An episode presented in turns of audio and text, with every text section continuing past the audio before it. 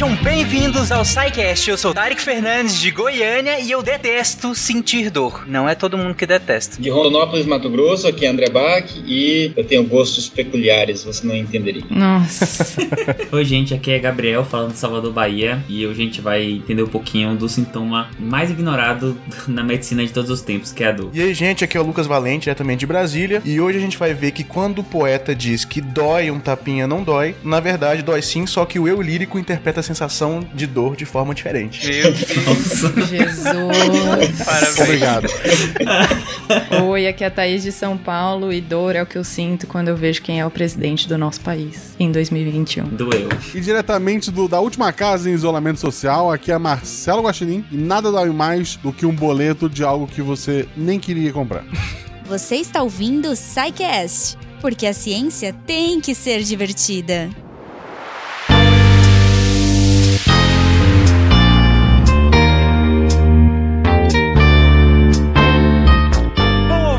Hoje o episódio é sobre dor. E eu acho que pra todo mundo entender o porquê que nós dedicamos um único episódio só pra falar de dor, afinal a gente já falou de dor em centenas de sidecasts, né? É, o último, se eu não me engano, que a gente tratou mais ou menos do- da dor foi o sidecast sobre anestesia, anestesiologia, né? E aí nós falamos de mecanismos de dor e tudo mais. Mas por que trazer um sidecast só sobre dor? Eu queria que você fizesse um exercício de tentar definir o que que é dor. Pensa rapidinho, em poucas palavras, como é que você define o que que é dor? E essa definição que você fizer, tenta pensar outras coisas que também se encaixariam nessa definição, que não necessariamente é dor. Você vai ver a dificuldade que é de definir e classificar os tipos de dores, de entender o que que é dor. E outra coisa, já parou pra pensar que o que você sente de dor não é necessariamente o que o outro sente de dor? Eu acho que todo mundo entende que eh, nós temos limiares diferentes de dor, né? Eu até falei na minha abertura que eu detesto sentir dor. E eu detesto, eu tenho um limiar de dor péssimo. Eu sinto muita dor por coisas menores aqui. Eu, eu sempre brinquei que sempre que eu vou ao dentista por mim, podia, na, na entrada do consultório, já me dar gás e eu desmaio. E você faz o procedimento ali.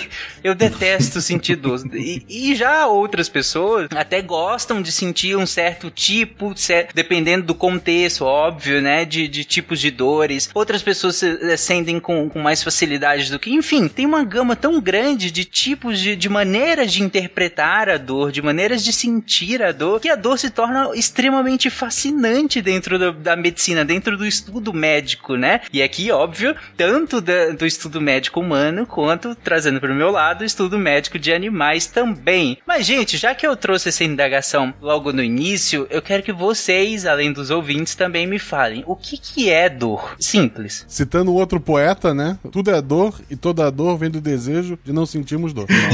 Olha, Cultura. Obrigado. Eu tô na pausa dramática ainda. essa pergunta, tentando ser um pouco mais objetivo, então, né, é, dentro da nossa área, e ainda assim sendo pouco objetivo, né, a gente classifica a dor como uma experiência que ela é sensorial e emocional, né, então ela tem esses dois componentes, né, que é desagradável, né, associada ou relacionada a uma lesão, que ela é real ou potencial.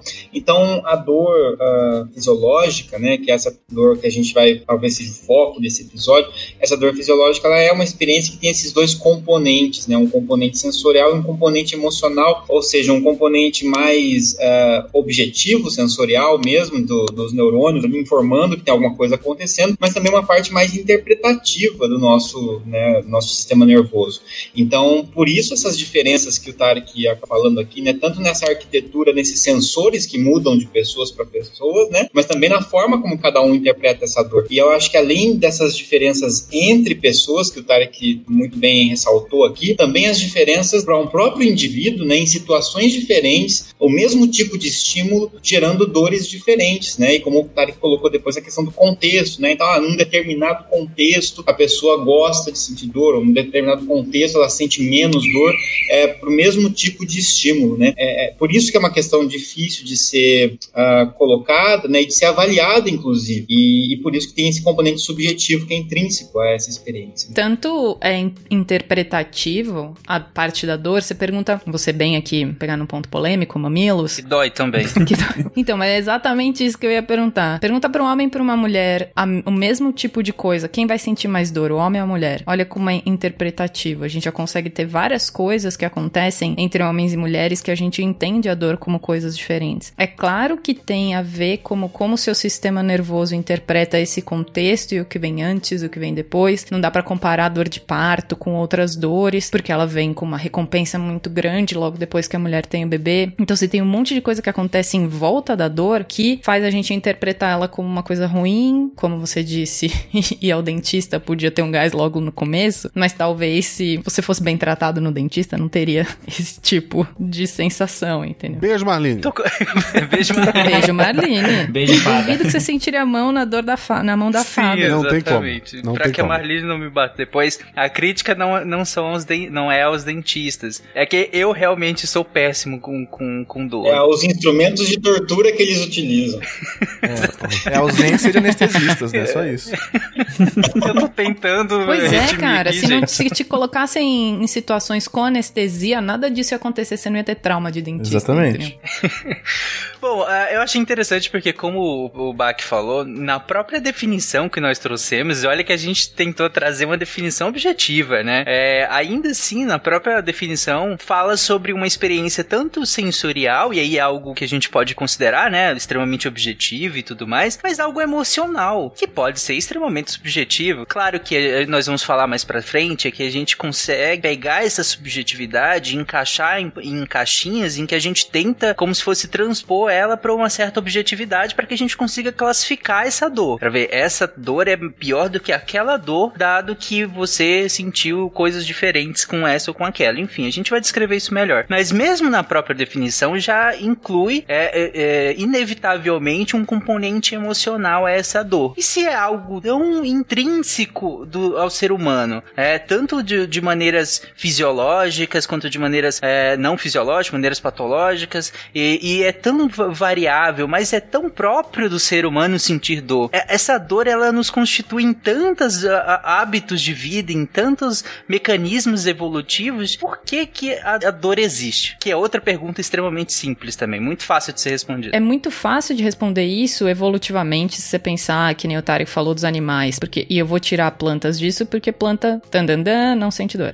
Tá? Então já vamos de- a partir deste. A gente já parte desse pressuposto. Planta não sente dor. Então, o- os outros organismos do domínio eucária, ou seja, dentro dos eucariotos, a gente tem uma série de animais que vão ter esse, esse mecanismo que a gente tem pra sentir dor. Talvez não seja para sentir dor pra eles. Talvez eles não sintam dor, mas eles tenham os mesmos mecanismos. Eles têm células sensoriais. A partir de um certo momento na evolução dos animais, você consegue ver animais que sentem dor. E aqui eu vou falar uma coisa que é um pouco con- contraditória, mas entendo. Daqui a pouquinho a gente consegue voltar nisso. Mas os primeiros animais a conseguirem sentir dor do jeito que a gente interpreta dor são lá por os anelídeos. Então, seja, pisou na barata, ela não tá sentindo dor. Ela reage, mas ela não está sentindo dor, tá? A artrópode tem uma cacetada de, de gânglio nervoso, tem uma cacetada de neurônio, mas o, o jeito que a gente interpreta a dor, eles não sentem. Quem vai sentir vai ser a partir dos anelídeos pra frente, que tem o mecanismo de dor e centros de dor no sistema nervoso deles. Agora, vou falar uma coisa que vai parecer contraditória. Polvo e lula sentem dor. Pam, pam, pam. Pam, pam, pam. Só que eles estão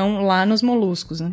E aí isso dá um problema muito grande, porque eles já não encaixam muito bem na evolução dos moluscos que a gente põe como na biologia como o segundo, terceiro grupo ali de animais. Mas eles evoluíram de um outro jeito, eles estão lá por mera comodidade. A- classificação deles não é muito não é muito fácil. Então eles são dos moluscos, bichos um pouco mais complexos que vários artrópodes. Então não tem como a gente colocá-los falando, ah, eles são menos complexos que os artrópodes porque eles eram antes. Tem toda essa história estranha da gente falar de evolução. Mas eles sim sentem dor, eles têm esse mesmo tipo de, de sistema nervoso que consegue sentir dor. Eles têm um olho complexo, super, então, e, e, tipo, mais complexo que alguns artrópodes. Então eles estão um pouco fora da, da classificação. Então, entendam, parece contraditório, mas não é. Eles têm uma evolução diferente do que a gente aprende no ensino médio, tá? É, de- dentro do cladograma, né, Thaís, até que fa- ele faz sentido, assim, não é um- uma bizarrice que sobre uh, a evolução deles quando a gente pensa em cladística, né? Fa faz até um certo sentido. Só que quando a gente pensa em, vamos dizer assim, em evolução de alguns sistemas, sentir dor tão atrás, entre aspas, né, nessa árvore, realmente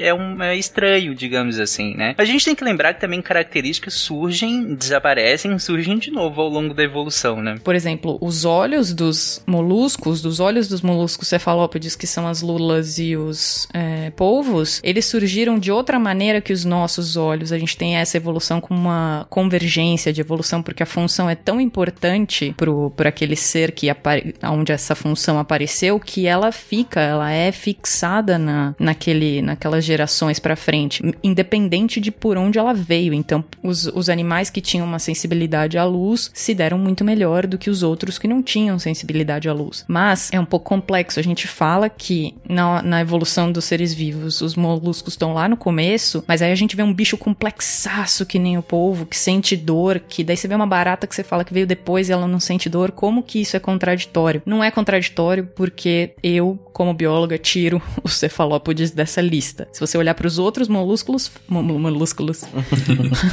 os outros moluscos, isso faz sentido. Tire lula e polvo, eles são a exceção a essa, a essa regra de complexidade gradual que a gente vê na cladística. Dor, só conheço dor. As lágrimas caem sem parar. Ok, gente, mas eu acho que uh, vocês ainda não me responderam exatamente para por que, que a gente tem dor.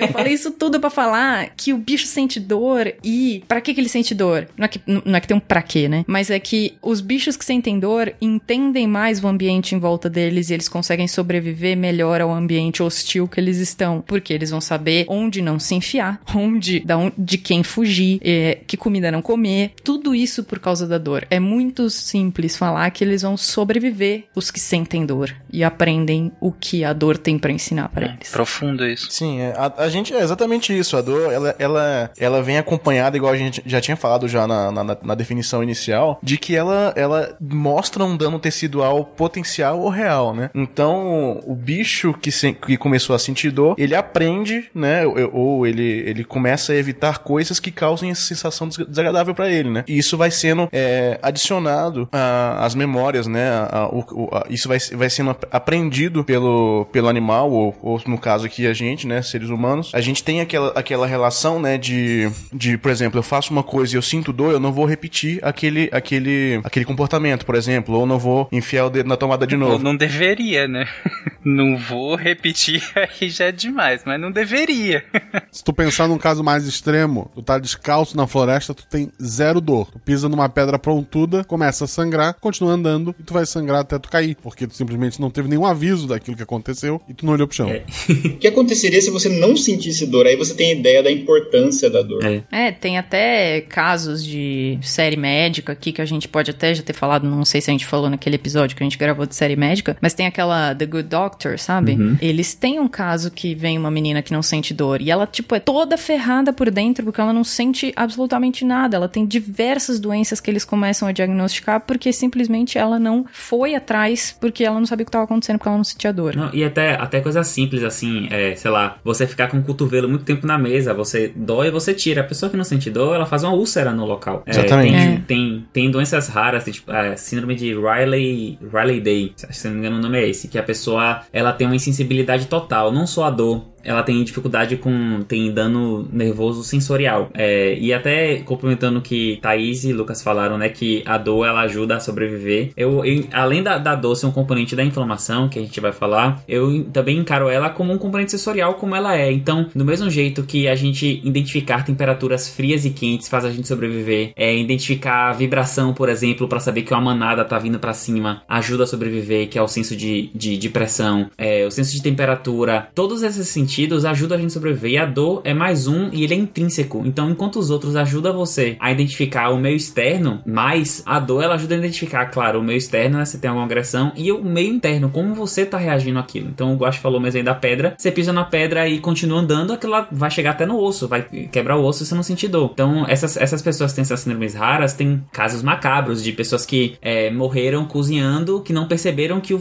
pegou fogo na pessoa. Ela percebeu que pegou fogo só depois que o fogo tava muito grande. Então, pessoas que não sentem dor, elas têm mais propensão a morrer por acidentes, por exemplo, ou se tiver alguma doença é, grave, alguma coisa, é uma cólica renal, por exemplo, é, não vai procurar, vai fazer hidronefrose e vai perder o rim. Então, a dor, ela, apesar de ser uma coisa desconfortável, ela é um mecanismo de proteção, né, que adaptativo e que, como o Thais falou aí, a pessoa, a pessoa não, o, o ser vivo que desenvolve esse componente, ele tem mais chances de sobreviver, né, de acabar passando isso pra frente. Não, com certeza. Se você for considerar até, não precisa nem ser muito raro, cara, se você for pensar em pacientes que têm hanseníase, que é uma coisa comum no Brasil, e se você for pensar em pacientes com diabetes, já com neuropatia diabética, né, que faz aquele famoso pé diabético, o cara, ele, a pessoa começa a ignorar esses, ele, ele, ele não, não tá ignorando, né, ele não simplesmente não sente dor de fato, e ele, e ele tem lesão tecidual gradativa. E depois de um tempo, abre abre-se úlceras e o paciente começa a fazer necrose local e aí isso pode evoluir até para uma sepse e morte. Então realmente é muito importante a dor nesse caso. Não é, é realmente a sensação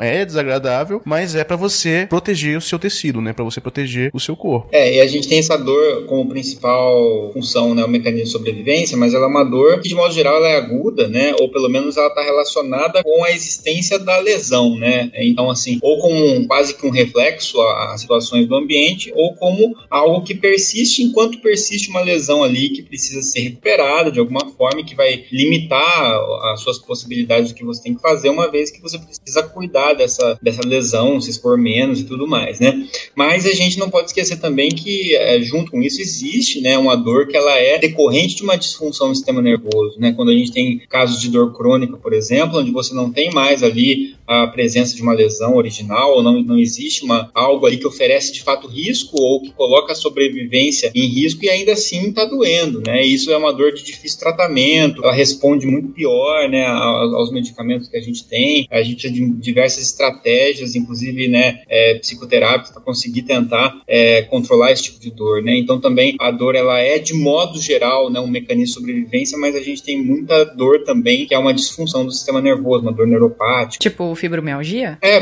também a gente pode colocar a, a própria questão da, da lesão lá do membro fantasma, né? Não, é que eu não sei como funciona, por isso que eu perguntei. É, algumas dores neuropáticas, né, de, de, de origem é, neural, neuronal, de, de, de, fibra mesmo medular, são meio assim. Uhum. É, às vezes um caso tem uma, uma, uma, lesão, alguma lesão que você tem em algum nervo, né, e que depois ela é, leva uma disfunção, né, nessa, nessa condução desse sinal, né, doloroso. É até interessante, cara, lá quando tava na faculdade a gente tinha um módulo específico só pra dor, né, e a gente tinha, tava, via essa, essa definição relacionada a dano tecidual e tudo, e a gente ficava nessa dúvida, cara, tal coisa é dor? Isso aqui, será que isso aqui a gente pode considerar dor? Por exemplo, quando você, quando você dorme em cima do seu braço, e ele fica, ele, ele fica absolutamente dormente, e daqui a pouco ele volta com aquela dormência que você não pode nem encostar nele, que ele dá aquele choque, né? Essa sensação é uma sensação desagradável. Você consideraria isso dor ou não? Entendeu? Então essas coisas entram num escopo bem complicado de você dizer se é ou se não é dor. Sim, inclusive se é uma dor adaptativa ou não, né? Tem algumas coisas que ficam meio nebulosas aí no meio do caminho entre uma coisa e outra. Então, realmente não é tão, tão simples definir. É como se fossem dois, dois conjuntos, né? Então tem o um conjunto dessa dor de sobrevivência e o um conjunto dessa dor é, desadaptativa aí, que é uma dor é, neuropática, sei lá. Mas esses conjuntos, eles não estão separados. Eles são conjuntos que eles se cruzam em algum momento. Então vocês têm pontos de intersecção ali que é muito difícil distinguir uma coisa da outra. Né? Exatamente. Antes da gente, inclusive antes da gente entrar nessas questões, porque até agora a gente falou, como vocês citaram, da dor como algo extremamente adaptativo, né? A força da dor em questões de adaptação, em questão de evolução, é muito, muito forte, né? É, entre um animal conseguir perceber o ambiente de maneira. perceber lesões, perceber como ele está interagindo de maneira deletéria ou, ou não, que pode levar ele ao óbito muito rápido, e outro que não consegue fazer essa percepção, os que vocês conseguem perceber o quanto isso é adaptativo. Mas nós vamos falar mais para frente também de alguns tipos de dor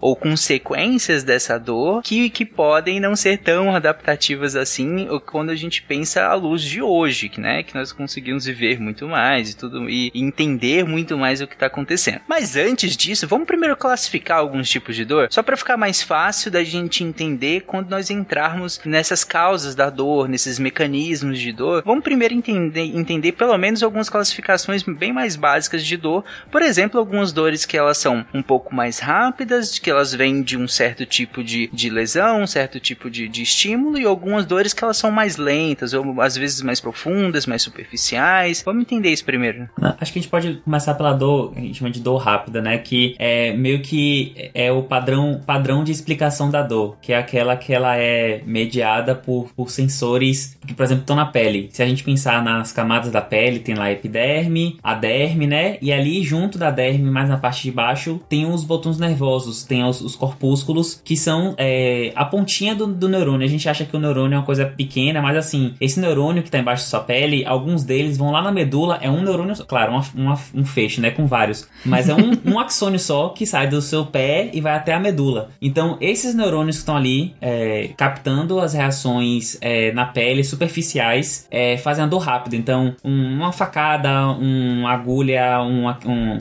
queimou alguma coisa, uma contusão, qualquer coisa, um, corrente elétrica, qualquer coisa superficial que está causando lesão é, naquele tecido, ou não necessariamente vai causar uma lesão irreversível, mas está causando algum tipo de alteração da homeostase, ele vai, ela vai por esse, por esse, esse neurônio, esse neurônio ele vai na, na, na medula, volta um arco reflexo para você retirar, mas ao mesmo tempo essa informação sobe e ela é processada nos, nos, nos centros, é, centros centrais não, no, no, no, no encéfalo, né, na, no sistema nervoso central. Então ela sobe pela medula, vai para a parte de tálamo, é, de encéfalo completo, os núcleos, e vai até a parte cortical, que é a parte mais de, de cima da cabeça, né, para fazer a interpretação. Então esse é o arco todo da dor e essa dor rápida superficial. Então ela é bem rápida, acontece, ela responde muito rapidamente a um estímulo que aconteceu também de maneira muito rápida. E é uma das coisas assim, e Lucas aqui pode, pode falar que a coisa, uma das coisas mais difíceis na medicina, particularmente, é você, cara, de pessoas que falam, né, porque criança e animal é até um pouco mais difícil. É você conseguir entender a dor. Como é que é essa dor?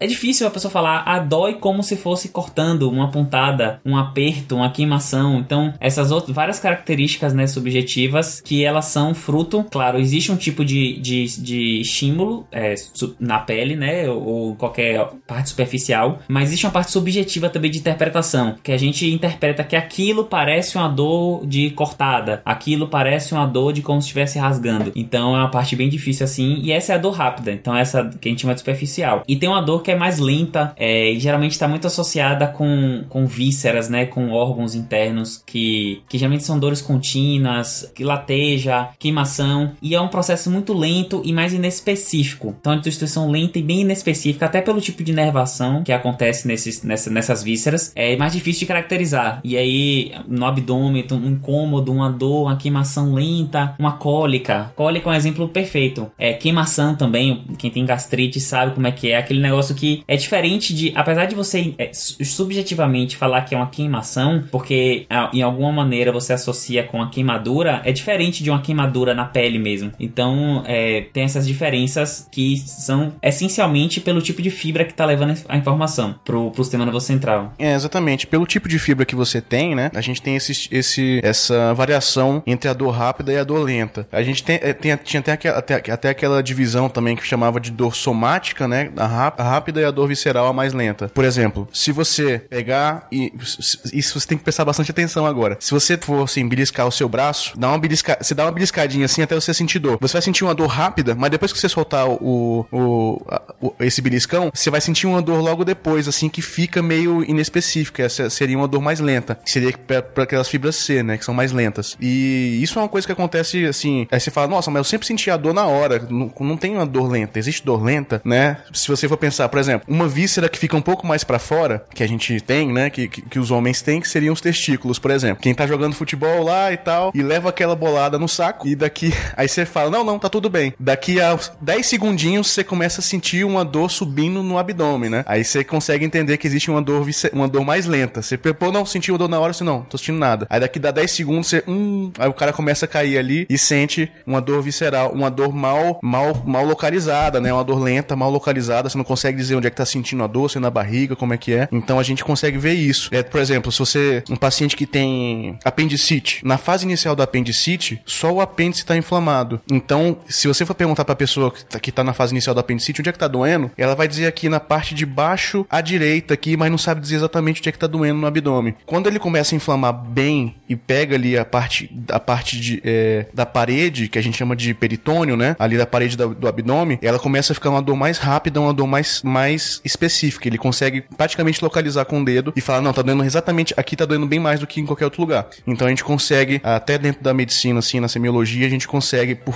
por esse tipo de dor, você dizer, você saber localizar onde é que tá, qual que é o, qual que é o estágio de, da, da doença que tá acontecendo, entendeu? Isso é bem interessante da gente ver. Por isso que a gente pergunta, não, fala assim, como é que tá a sua dor direitinho, quando começou, se tá doendo, nanã, entendeu? É bem, a dor é, é um negócio bem interessante nesse sentido. Percebam quando, quando vocês estiverem sentindo algum tipo de dor, como vocês mostram para outra pessoa, assim, quando você tá sentindo uma dor é, no braço, você aponta, olha, está doendo exatamente aqui. Agora, todo mundo quando vai falar que tá com dor na barriga e a pessoa pergunta, sempre a mão faz aquela, aquele, aquele circulação, aquela rodadinha, é por aqui, assim, e aí essa por aqui pega metade da barriga. Exatamente. É bem Não, tá específica. Hum.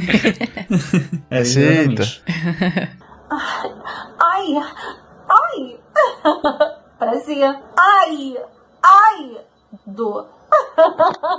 Complementando essa questão da velocidade, né, que foi falar da condução, fibra C, fibra A, né, a gente tem diferenças nessas fibras que são classificadas é, de acordo com o diâmetro e com o grau de mielinização, né. Então, para lembrar que a questão da mielina, né, a banha de mielina está relacionada com essa questão de facilitar é, a velocidade com que é conduzido esse impulso nervoso. Então, essa dor mais rápida, né, ela é ela necessita de fibras mais calibrosas e fibras é, mais mielinizadas. Então, por isso ela faz uso das fibras tipo A. Né? A gente tem subtipos de fibras tipo A, que são as mais é, mielinizadas, né? A gente tem a alfa, a beta e a gente tem as fibras A delta, que são essas que estão, elas têm um diâmetro não tão grande quanto as fibras A alfa e A beta, que estão muito relacionadas com o movimento, com propriocepção, tem que ser fibras extremamente rápidas de condução, né? Mas também é uma fibra muito rápida de condução, a fibra A delta, que é essa da- dessa dor rápida. Enquanto a fibra C, que foi essa que foi citada de uma dor mais lenta e mais difusa, né? Ela tem um diâmetro já por si só pequeno e também ela, ela tem ausência de mielina. Então, é, a condução é mais lenta do estímulo também por conta disso. É, só lembrando, né, aqui como você falou, a mielina, ela reveste, né, esse- essa, essa terminação, esse prolongamento neuronal para justamente aumentar essa velocidade do impulso nervoso, né? Então é um lipídio, como se fosse uma gordurinha ali que funciona como encapamento para esse fio, né, para que a gente consiga transmitir esse impulso nervoso de maneira mais rápida. Então é claro que na dor mais rápida eu vou ter mais quantidade de mielina para que eu consiga transmitir esse impulso nervoso mais rápido, correto? Uhum, exatamente. Além do que o Bach falou da, da mielinização da fibra, do tamanho, ainda tem a quantidade de, de células, de, ne- de neurônios que estão chegando. Então, é sempre uma pegadinha assim, que a gente nunca associa que uma das peles mais grossas do corpo é a da mão, da palma da mão. A palma da mão é bem grossa, assim, pensando até quando você vai falar de sutura, de, de coisas, a pele é uma, das, é uma que tem mais tecido epitelial. E isso, em, teoria, impediria, reduziria a sensibilidade, né, do toque. Mas, ao mesmo tempo, a gente tem é, boa parte do nosso cérebro e da- das fibras nervosas levadas para a mão. Ao mesmo tempo que ela tem uma maior espessura, ela tem uma grande sensibilidade, porque, além dos tipos de fibra, ela tem mu- muitas fibras, né? Então, aquele somatório também aumenta a sensibilidade. E faz todo sentido, né? Porque ela concentra tanto movimentos finos, né? Que a gente precisa de uma destreza muito específica e de uma sensibilidade muito grande para poder, poder manipular certos tipos de coisas de certas maneiras diferentes. Mas também é basicamente como a gente explora o mundo, né? Desde de, de, de bebezinhos a, a gente explora muito o mundo com as mãos. Talvez seja a primeira maneira pela qual a gente explora. Então a gente pega muita coisa, a gente toca em muita coisa. Então se fosse tão tão tão fina esse tecido, né? A pele que reveste as mãos, talvez a gente teria, teríamos muito mais lesões, né? Do que temos normalmente no dia a dia mesmo, tocando as coisas, passando, né? a- o atrito que a gente tem no dia a dia das mãos com as coisas, né? Então realmente faz todo sentido. E nesse sentido, Tarek, tem, tem um, um experimento muito legal que dá para ser feito bem tranquilo, né? Com essa questão de, desse campo é, perceptivo, né? Esse, campo sensorial, na verdade. É, como você tem muito mais terminações nervosas na mão, por exemplo, do que nas costas, né? É, então você vai ter, é, é como se você tivesse neurônios que são responsáveis por cobrir uma determinada área, né? Então você acaba tendo menos neurônios por área, vamos supor, nas costas do que nas mãos. Então você tem é, uma. É como se fosse uma, uma região que você tem lá alguém responsável. Tem re, no, nas mãos as regiões são bem pequenininhas porque tem vários é, indivíduos responsáveis ali que são esses neurônios. Enquanto nas costas você tem é, indivíduos responsáveis por regiões muito maiores, né? Neurônios responsáveis por regiões muito maiores. Então nesse sentido você consegue fazer algumas experiências sensoriais, como por exemplo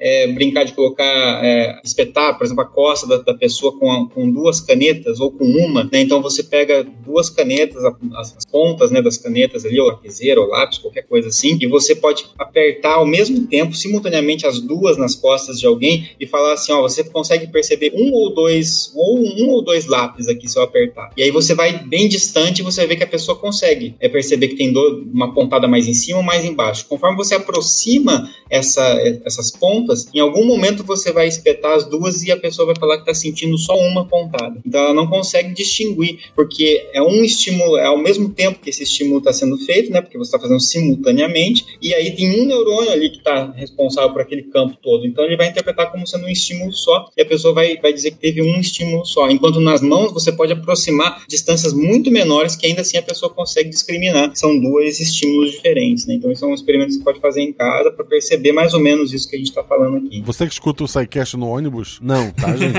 É. Ou, na verdade, com consentimento. Pergunta pra pessoa, explica que é um experimento pra ela, por favor. Isso. Não, mantenha o distanciamento, gente, calma.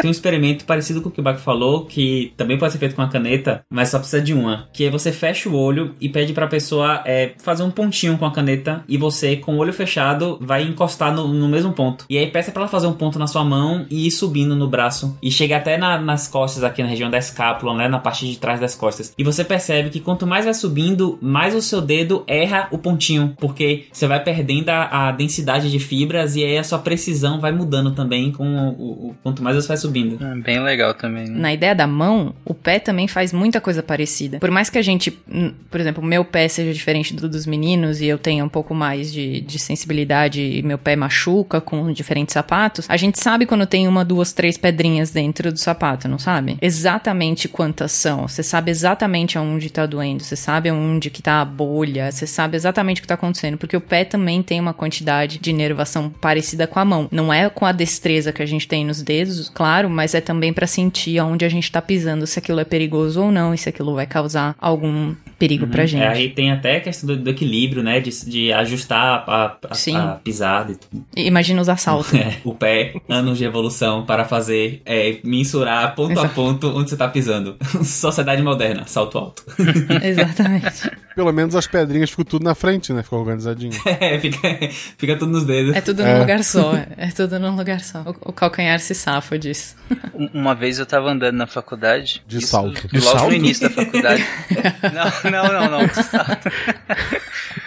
É, isso há, há, muitos anos, inclusive. E eu lembro de ver um cartaz, eu acho que era da. Eu não lembro de, de que curso que era exatamente, mas era um cartaz em conscientização sobre pisar corretamente. E aí eu falei, caraca, eu nunca tinha parado para pensar se eu pisava certo ou se eu pisava errado. E a quantidade de coisas que você tinha para analisar, se você pisava certo ou errado, eu falei, cara, desisto. É. Desisto, eu devo pisar tudo errado. Eu, daqui deixa eu, a evolução, vai. Daqui a alguns anos eu vou colher isso, mas deixa. Um deixa daqui a alguns eu... anos o joelho começar a doer, aí você. É, inclusive, hoje tá doendo já, né? Os meus tênis gastam, um, um gasta mais, um pé gasta mais rápido que o outro sempre. O meu, é, gasta, o meu gasta na lateral. Os tênis ficam todos comendo na lateral. É.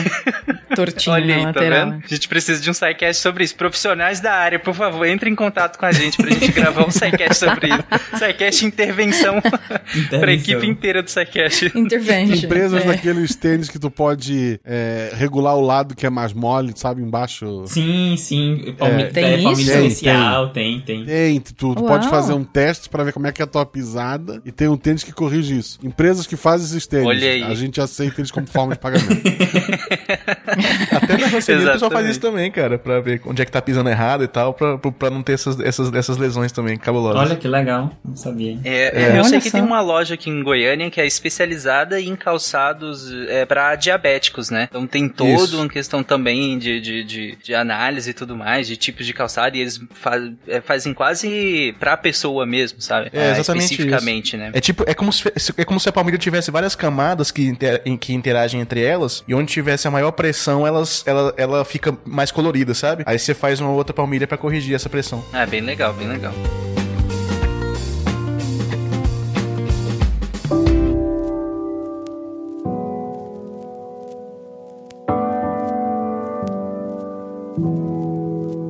Mas, gente, vocês falaram, é, esses dois experimentos que vocês citaram, o Gabriel citou um, o Bach citou outro também, que são bem legais de você perceber o quanto o nosso corpo às vezes dá essas bugadas, né? Termo técnico, inclusive.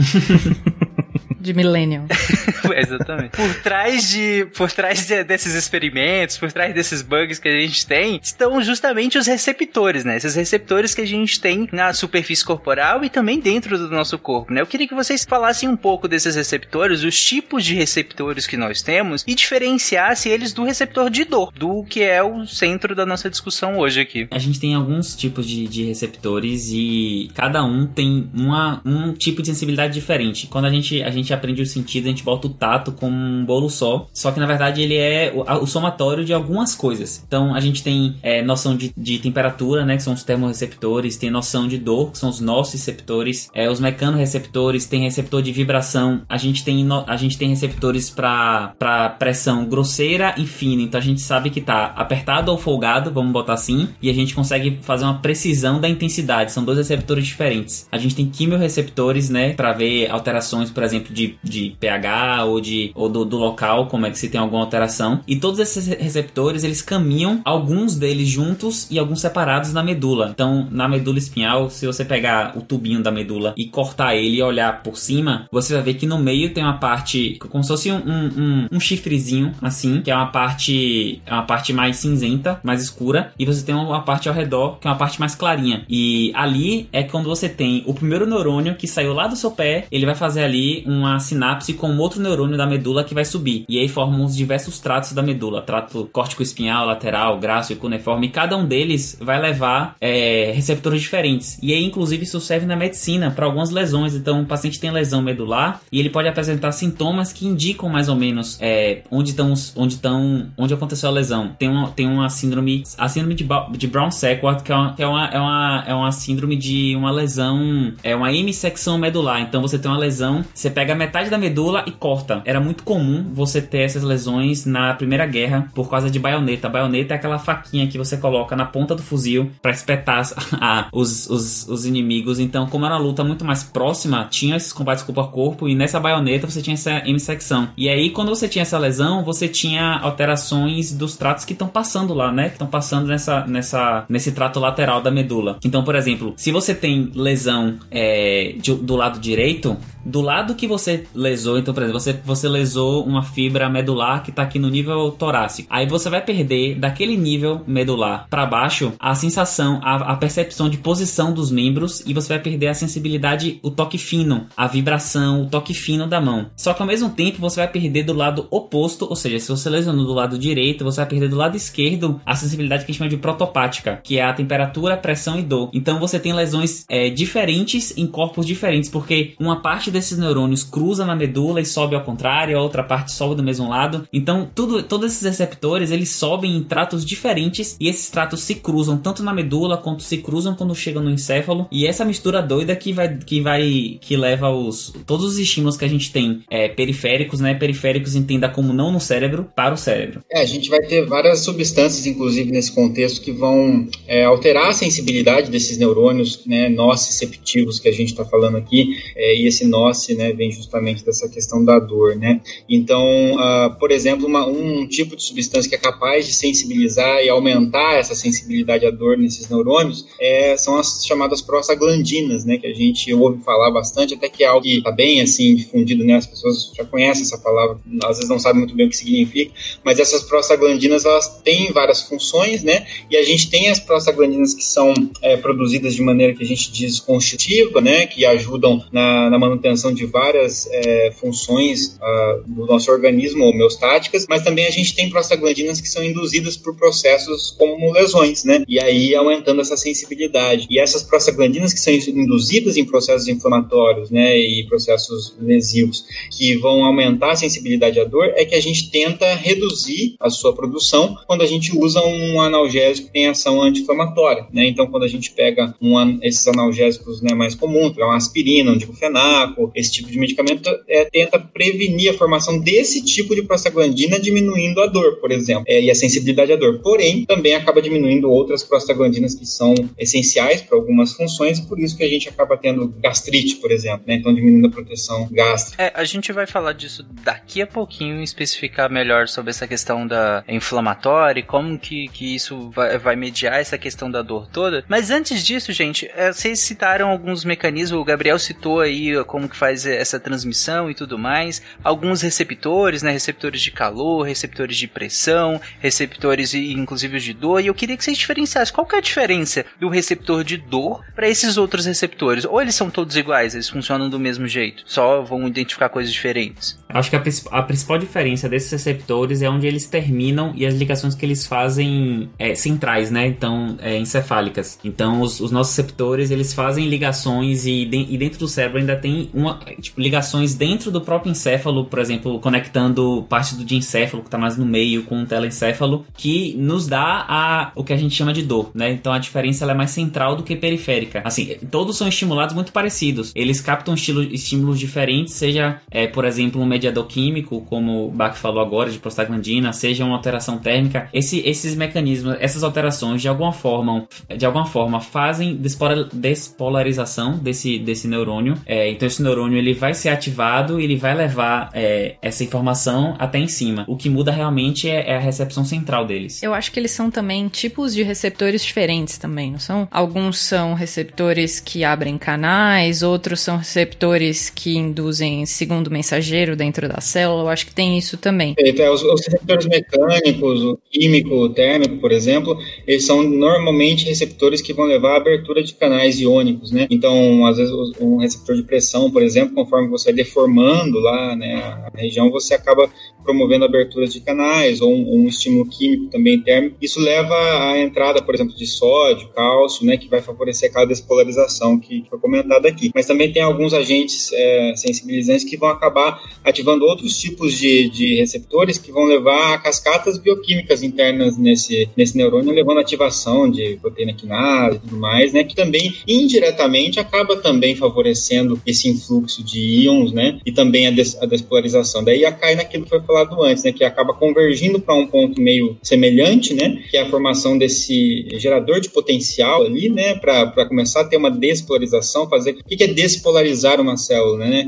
A célula tem cargas diferentes dentro e fora, de modo que a, o interior da célula é, existe uma, uma, diferença, né? Ele é mais é, eletronegativo em relação a, fora, né? Então você tem cargas mais negativas dentro em relação a fora. Então existe uma polarização. Tem mais cargas positivas fora e mais cargas negativas dentro. Então, quando começa a entrar carga positiva na célula, essa célula que está, essa membrana que está polarizada, ela começa a se aproximar mais do valor externo e depois subir mais. Então, você vai despolarizando uma coisa que estava polarizada, né? E é isso que acaba levando ao potencial de ação, né? Que quando isso acontece, de fato, esse estímulo vai ser levado para outros centros, vai para medula e depois vai continuar o seu caminho, né? Então, muda o tipo realmente de receptor, né? Isso. Ah, outra coisa interessante também da, do tipo de receptor vai ser a terminação que eles têm, né? O que, que eles são ali na pontinha deles para captar isso? Por exemplo, os, é, é, os quimiorreceptores eles vão, vão captar substâncias específicas, né?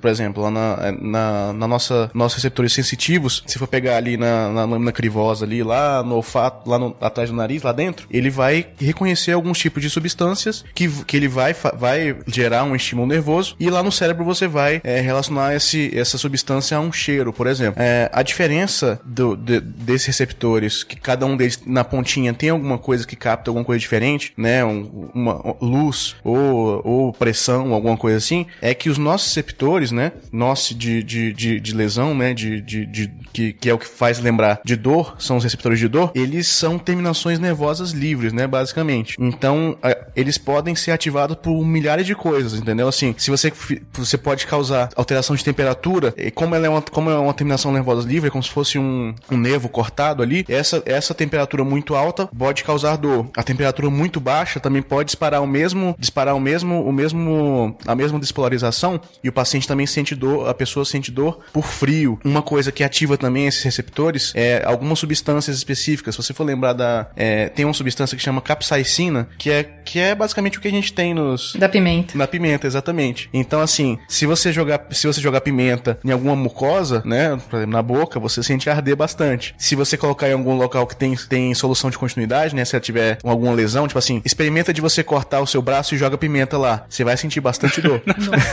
Meu Deus, faz isso Brincadeira, não, não faça isso. Você que tá no ônibus, gente, não faça isso.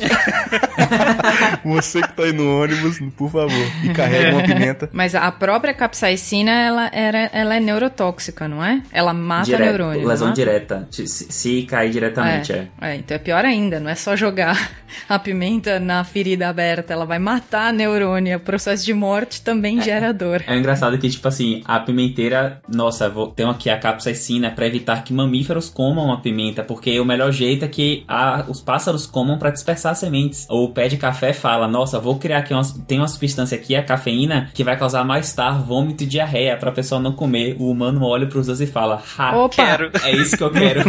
É isso que eu quero. Exatamente. A, a- a pimenta eu passo, mas o café pode É. me dar.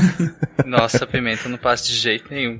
É, eu não passo, eu não passo nenhum dos dois. cara. Então, tá vendo aí, ó? Tá aí um exemplo de uma coisa que é neurotóxica, teoricamente, seria ruim evolutivamente pra gente, mas o Tarek tem medo de dentista, porém adora pimenta. Pimenta. E pimenta ativa nosso receptor na boca. Ele não, ele não ativa nenhuma outra papila. Tarek diz na abertura que não gosta de dor, mas gosta de pimenta. Mas, gente, é. desde quando ralapenho causa dor, aquilo é só prazer.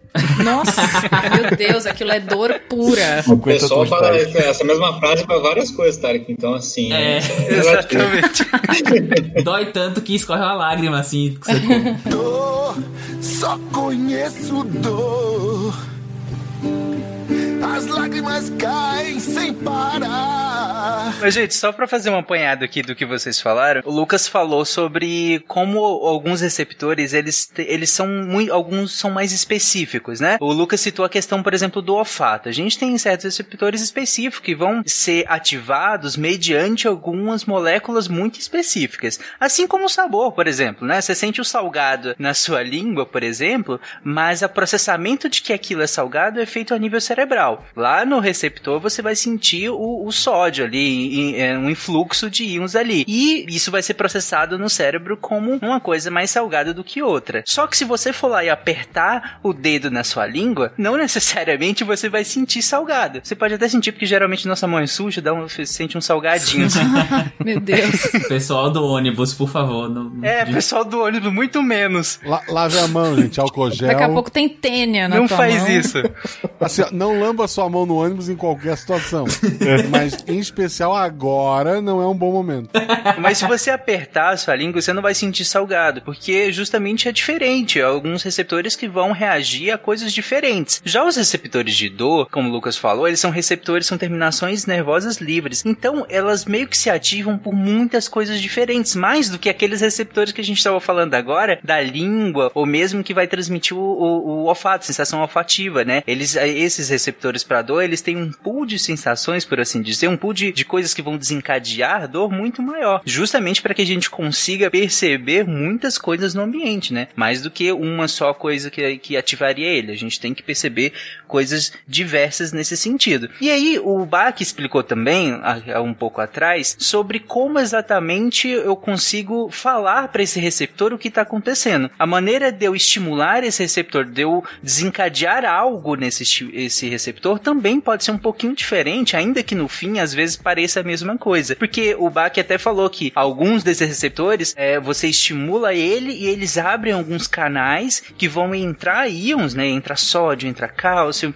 vão entrar íons lá na, na célula, né? E aí despolarizar essa membrana. No momento que despolariza, a gente tem a a gente tem o desencadear um potencial de ação e assim sucessivamente. Então é uma maneira, eu posso abrir canais, esses canais vão entrar coisas e aí eu sinalizo que algo está acontecendo. Eu também posso agir sem precisar abrir necessariamente na hora. Eu posso sinalizar só encostando, por assim dizer, a um receptor que vai desencadear uma cascata de coisas lá dentro, que aí sim esse, esse receptor vai entender que algo está acontecendo e aí desencadear também. Então são maneiras diferentes de fazer a mesma coisa, que é desencadear um potencial de ação, falar algo está, está acontecendo nesse momento. E aí o que está acontecendo, como eu vou ver o que está acontecendo. O que eu vou fazer dado o que está acontecendo é outro nível de processamento. Se é alguma coisa muito grave e eu preciso responder rápido, aí vai mais rápido, vai só na medula e volta. Se é algo que não é tão grave assim, que eu preciso pensar mais para responder, que eu tenho esse tempo e que, eu, e que requer uma interpretação maior, aí vai pro cérebro, aí volta, e eu posso processar isso de maneira melhor, né? De qualquer forma, são maneiras diferentes. E, e tem uma coisa também, Tário, que é a, o limiar. Assim, a gente falou de termorreceptor. E aí a pessoa pode estar pensando, pô, mas água quente, é, água fervendo, dói. O, qual é a diferença? Qual é o limiar? E os receptores têm limiar. Eu, eu não lembro, se eu não me engano, tá? O termorreceptor, acho que até 60 graus ele é a sensibilidade do nosso receptor. Então, até 60 graus você consegue passar aquela informação como termorreceptor. Passou disso, já é considerado é, recepção, então você sente como dor, que é o ai quando você bota a mão na água quente. A mesma coisa funciona para os mecanorreceptores. Eles têm é, limiares de pressão máximo e o, o, o limiar do nosso receptor mínimo para serem disparados. E é a diferença entre um estímulo é, sen, é, sensi, sensitivo puro e um estímulo doloroso também. É, tem então existe uma sobreposição não é que o nosso receptor pega só cortes ou perfurações. Ele também pega a temperatura e a pressão, mas ele pega em sensibilidades diferentes. Mas, Gabriel, como que você explica a pessoa que tem uma boca de amianto e toma café pelando? É, essas pessoas boca aí é... de amianto. boca de amianto, eu vou usar isso agora. Que isso, Thaís? Isso, isso é falado na minha família, porque eu não consigo tomar café, eu não consigo tomar nada acima, tipo, de 45 graus, eu acho. E aí vem o café pronto, assim, eu levo uns 5 minutos para começar a tomar o café. Pois é, eu tomo café frio para as pessoas, né? Eu, eu tomo com bastante leite também, leite gelado. É, eu acho que é adaptativa à acomodação. Uh, pois é. De, de... Mas a boca de amianto é, não é explicável. Não, não é explicável. Cara, boca de amianto, eu vou usar isso pra minha vida, eu gostei. É um, é um, é um super poder, né? O professor Xavier pergunta, qual é o seu poder? Eu tenho uma boca de amianto. Ai, credo, eu só, só, lembro das pessoas que tomam banho com água muito quente. Eu detesto água muito quente. Eu gosto de água quente, mas não muito. Eu sou bem sensível. Eu, eu falo que eu sou sensivador. Essa... Pimenta, mano. é. Thaís, ralapenho não dói. Ralapenho é só prazer. Nossa. É boca de amianto também. Eu acho que se as pessoas estão tomando banho, tá bom. Já, já, já é uma Hoje boa. em dia o, o, o, limite tá, tá, tá baixo, assim. Basta. Banho. O limite tá no banho. Tomar banho, ok. ai, ai. Parecia. Ai! Ai! Do.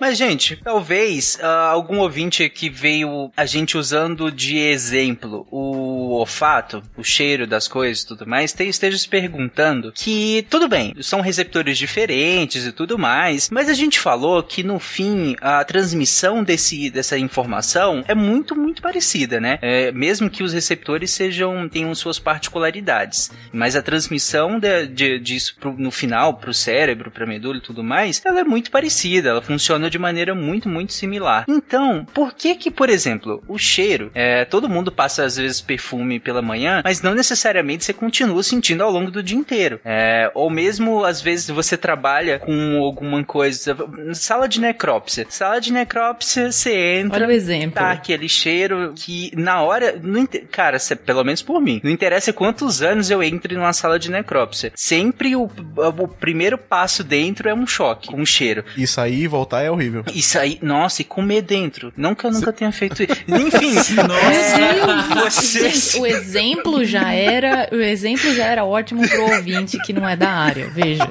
Agora não... você ficou pior ainda pro ouvinte que não Nossa. é da área. Você tá comendo numa sala de. É. Um amigo meu me contou que é horrível.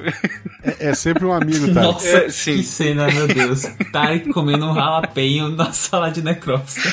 Nunca fiz isso, gente. Nunca fiz isso. Enfim, quando você passa um certo tempo lá dentro, e aí serve para qualquer lugar, você que meio que vai acostumando com, com, ar, com cheiro e tudo mais, e com o tempo você não tá mais sentindo aquela coisa horrível que tava no momentos que você entrou entrou. É, isso funciona para qualquer tipo de, de, cheiro, geralmente, no nosso dia a dia. Concordo. Eu fiquei meses no exame parasitológico de fezes, é, fazendo estágio e realmente... Mas, gente... É, pois é. Você almoçava lá também?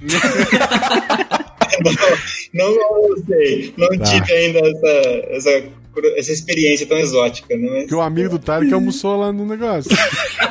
Mas, gente, a minha pergunta para vocês com essa introdução é: isso funciona com a dor também? Porque tem receptores também, tem transmissão de impulso nervoso também, do mesmo jeito, quase. Então, funciona com a dor? Então, quando a gente começa a sentir uma dor, a gente também consegue acostumar com essa dor, mesmo que ela esteja, às vezes, lesionando o tecido, ou às vezes é, não chega a lesionar aparentemente né, na hora, mas com o tempo pode vir a, a lesionar, pode vir a sensibilizar aquele local. A dor também acontece a mesma coisa? Coisa ou não? Eu diria, Tarek, que a adaptação à dor ela é muito mais subjetiva e central do que de receptor. Assim, é, diferente dos outros, até por uma questão adaptativa e de proteção, o receptor de dor ele não, é, ele não se adapta. Então, os limiares dele eles continuam. Isso a gente está falando da dor aguda ou então esse, essa dor objetiva de estímulo nervoso, tá? Porque existem dores crônicas com outras mediações que é, são, é um pouco diferente. Mas a dor, o receptor ele não se adapta. Então, ele continua sendo estimulado mesmo, mesmo ele não tem a capacidade de adaptação. É, pelo contrário, então existe, por exemplo, a, a, o fenômeno da hiperalgesia, que é o paciente que sente muito mais dor é, com o tempo, né? A dor vai, vai piorando, ou então o estímulo necessário é menor do que o, o que precisa para sentir dor. Assim, a gente sempre dá exemplos como se fosse o corpo sendo inteligente, mas na verdade são só mecanismos adaptativos. Mas pense que você tá tendo, isso é principalmente na dor lenta, você tá tendo uma dor, é, você tá tendo um estímulo doloroso pequeno no abdômen, e aí essa, essa dor ela não tá, é, não tá te gerando um, um, certo incômodo. E essa vai, ele vai diminuindo a sensibilidade para que cada vez mais aquela dor se torne importante para você. Então você tá sentindo um incômodo que vai piorando e vai piorando, vai piorando e fica muito insuportável. Às vezes a progressão da inflamação ou do processo é, de lesão que seja, ele não tá nem acompanhando de tão de igual ao a hiperalgesia que você tá sentindo. Mas os receptores eles vão se se, se eles vão ficando cada vez mais é, hiperestimulados com menor sensibilidade para poder sentir dor. É, que aí você pensa que isso é um mecanismo evolutivo, né? Porque você imagina que uma pessoa que ela sentiu muitas dores, é, se machucava muito, com o passar do tempo ia ganhando resistência a isso e acabaria que poderia se expor a mais risco ou ter lesões que não pudesse sentir. Então, na verdade, não acontece. Acontece de maneira subjetiva. Então, que aí já entra numa parte mais subjetiva lá da dor que a gente deu no conceito, que é a parte emocional. Então, pode ter uma adaptação emocional, de se, de se acostumar, de lidar com aquilo de maneira é, cortical, né? De maneira maneira, de maneira consciente, na consciência, na, no, no encéfalo. Mas o receptor, o estímulo continua. É, por exemplo, cólica. Vou voltar com o exemplo da cólica. A gente,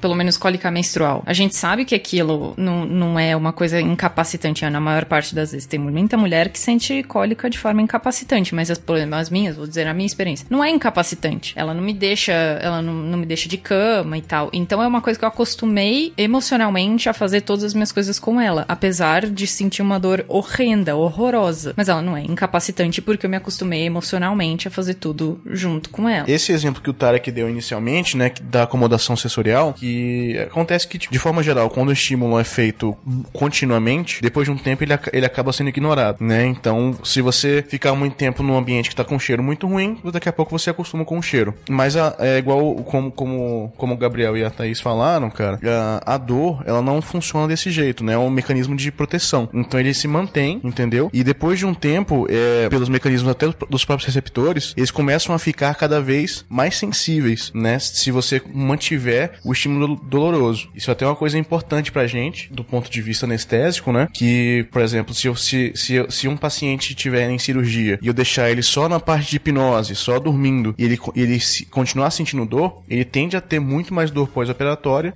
do que se eu tiver feito um bom, um bom controle álgico durante a cirurgia. Porque você vai ficando cada vez mais sensível do ponto de vista é, é, da, na, lá na medula, você, seus receptores começam a ativar outros receptores próximos também lá na medula e isso vai potencializando cada vez mais é, a, dor do, a dor da pessoa, entendeu? Então é pra, pra dor isso não funciona, pra dor na verdade ele vai só piorando. É meio determinista falar isso, né? Tipo, que é para é, sim. te proteger. É mas funciona explicar desse jeito. Ele não é, não funciona desse jeito, não é para te proteger, é uma coisa que, que é consciente para te proteger, mas acaba protegendo. Isso, é, basicamente é uma coisa que veio. Aí, ah, por isso se tornou adaptativo, né? É só o sentido é, é meio contrário. É o sentido inverso.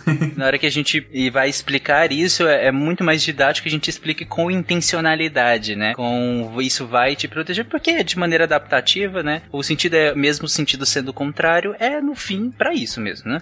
Tá, aí a, ah, talvez algum ouvinte esteja pensando assim, ah, mas eu, sei lá, bati o dedinho e parou de doer. Então, parou de doer porque cessou o estímulo. Todas aquelas quimiocinas foram liberadas no local, elas passaram, passou a fase inflamatória inicial e parou de doer porque cessou o estímulo. Não é porque você bateu o dedinho que vai doer para sempre até você tomar um remédio. Mas o estímulo lá, é, o estímulo é, intracelular, ele, ele cessou. É, inclusive, é uma coisa interessante da dor aguda, talvez até o Lucas possa comentar melhor, que, por exemplo, pacientes politraumatizados que têm uma dor muito extensa, é, o manejo, o manejo ruim dessa dor agudamente propicia que o paciente tenha, depois a longo prazo, uma dor mais crônica, porque é como se aquele estímulo, aquele estímulo que não foi cessado, ele cronifica depois. Então, assim, é muito comum o paciente politrauma, você usa já, você já escala a analgesia além dos analgésicos comuns, como a dipirona ou paracetamol, né? Você já pensa em, em usar opioides e tal. Isso, a gente, a gente tem a escala analgésica de dor da, da, da OMS, é um dos que a gente mais usa, né? Que a gente vai indo escadinha por escadinha, mas quando você tem uma dor muito intensa, você não vai indo, indo degrau por degrau, você já vai logo pra, pra analgesia mais intensa, né? Inclusive pessoas que fazem, por exemplo, se você às vezes chega pra gente paciente que tem que fazer uma, uma amputação, alguma coisa assim, se a analgesia não for muito bem feita, especialmente não for um bloqueio, né, que você bloqueia absolutamente a dor, existe um risco maior do paciente fazer uma dor do membro fantasma, né? Porque ele continua, ele fez aquele estímulo tão intenso e lá na medula ele, ele continua, ele continua, aquele estímulo continua. Então, por mais que o membro tenha ido embora, a medula manteve aquele estímulo e o cérebro e manda pro cérebro e a pessoa fica sentindo a dor no, no lugar onde não existe mais. É, a, o neurônio da medula manda e o cérebro interpreta como pé, né? Que não existe. Exatamente. É, isso é como, como isso é interpretado pelo cérebro, né? E olha como isso é evolutivamente fixado, né? Tipo, é uma coisa que o nosso cérebro aprende como uma coisa para lembrar. Então, por exemplo, se você tem um exemplo um pouco mais perto do, do, do ouvinte, se você tem um sapato que machuca, é como se ele continuasse machucando e você não tirasse o sapato.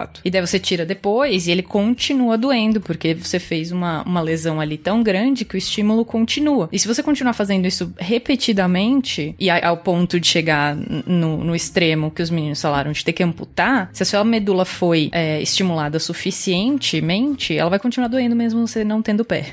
Ai. Exatamente. Gente, só para explicar uma coisa que o, o Lucas falou, é, se vocês quiserem explicar, inclusive, Lucas, é que é a questão da escala da OMS. Você chegou a citar a escala da OMS, né, que a gente usa para poder é, ver que tipo de dor que a pessoa tá sentindo e com isso a gente utilizar é, intervenções, né, medicamentosas de acordo com esse tipo de dor, né? Então vai, você falou uma escadinha, né? A gente vai subindo de acordo com esse tipo de dor e aí a gente vai lançando mão de medicamentos cada vez diferentes, né? Sim, sim. A gente usa, a gente é, usa muito isso em, em, em, medicina, assim. Assim, se você for considerar a parte da medicina na, na, na arte mais suprema, que a gente chama de anestesiologia, a gente. Ah, pronto. Aí, sorte só que o doutor Yara não tá aqui pra falar da neuro. Pois é. né? Que é você aliviar a dor de uma pessoa, nada mais nobre do que isso. Mas assim, a gente. A gente. A gente, a gente, tipo assim, existem, existem várias formas de você quantificar a dor, certo? Existem é, escalas, é, escalas analógicas, escalas numerais. Você fala de 0 a 10, quanto que tá doendo, você começa, você não, você não consegue aplicar isso para uma criança, por exemplo, né? Você, e você usa algumas escalas para você ver de comportamento. Mas assim, baseado no, no tanto de, que, de dor que o paciente tem, você vai escalando é, a analgesia que você faz, né? A analgesia é você é, melhorar a dor desse paciente. Então, por exemplo, se você pegar na, na, na, na a escadinha da OMS e você pegar o primeiro degrau, vai ser ali aqueles analgésicos mais simples, anti-inflamatórios, até o, até o, o, o Bach já tinha falado deles, né? E alguns adjuvantes, certo? Que vão ajudar na sua percepção de dor e na modulação da dor ali, né? Na, na, até a nível central também. E isso é uma coisa que a gente vai escalando. Adjuvante se fala não farmacológico, né? Tem farmacológicos e não farmacológicos também, entendeu? É, isso é mais pra dor crônica, né? Não tanto pra dor aguda, mas se eu for pegar uma pregabalina, por exemplo, que não é exatamente uma, uma analgésico, mas ele é um, ele é um, um, um modulador de dor é, e altera até a percepção do paciente da, dessa dor, especialmente em dores crônicas, né? Mas existem adjuvantes, adjuvantes é, medicamentosos e não medicamentosos, né? E então, assim, o Bach já falou até dos anti-inflamatórios que a gente usa bastante, que a gente usa aqui, né? Só que os anti-inflamatórios a gente não pode usar por muito tempo. E, e existem alguns outros que são muito bons, analgésicos não opioides, que são, que ajudam bastante na, na, nessa, nesse controle de dor. Por exemplo, a dipirona, né? Que a gente gosta no grupo da saúde. E paracetamol, por exemplo.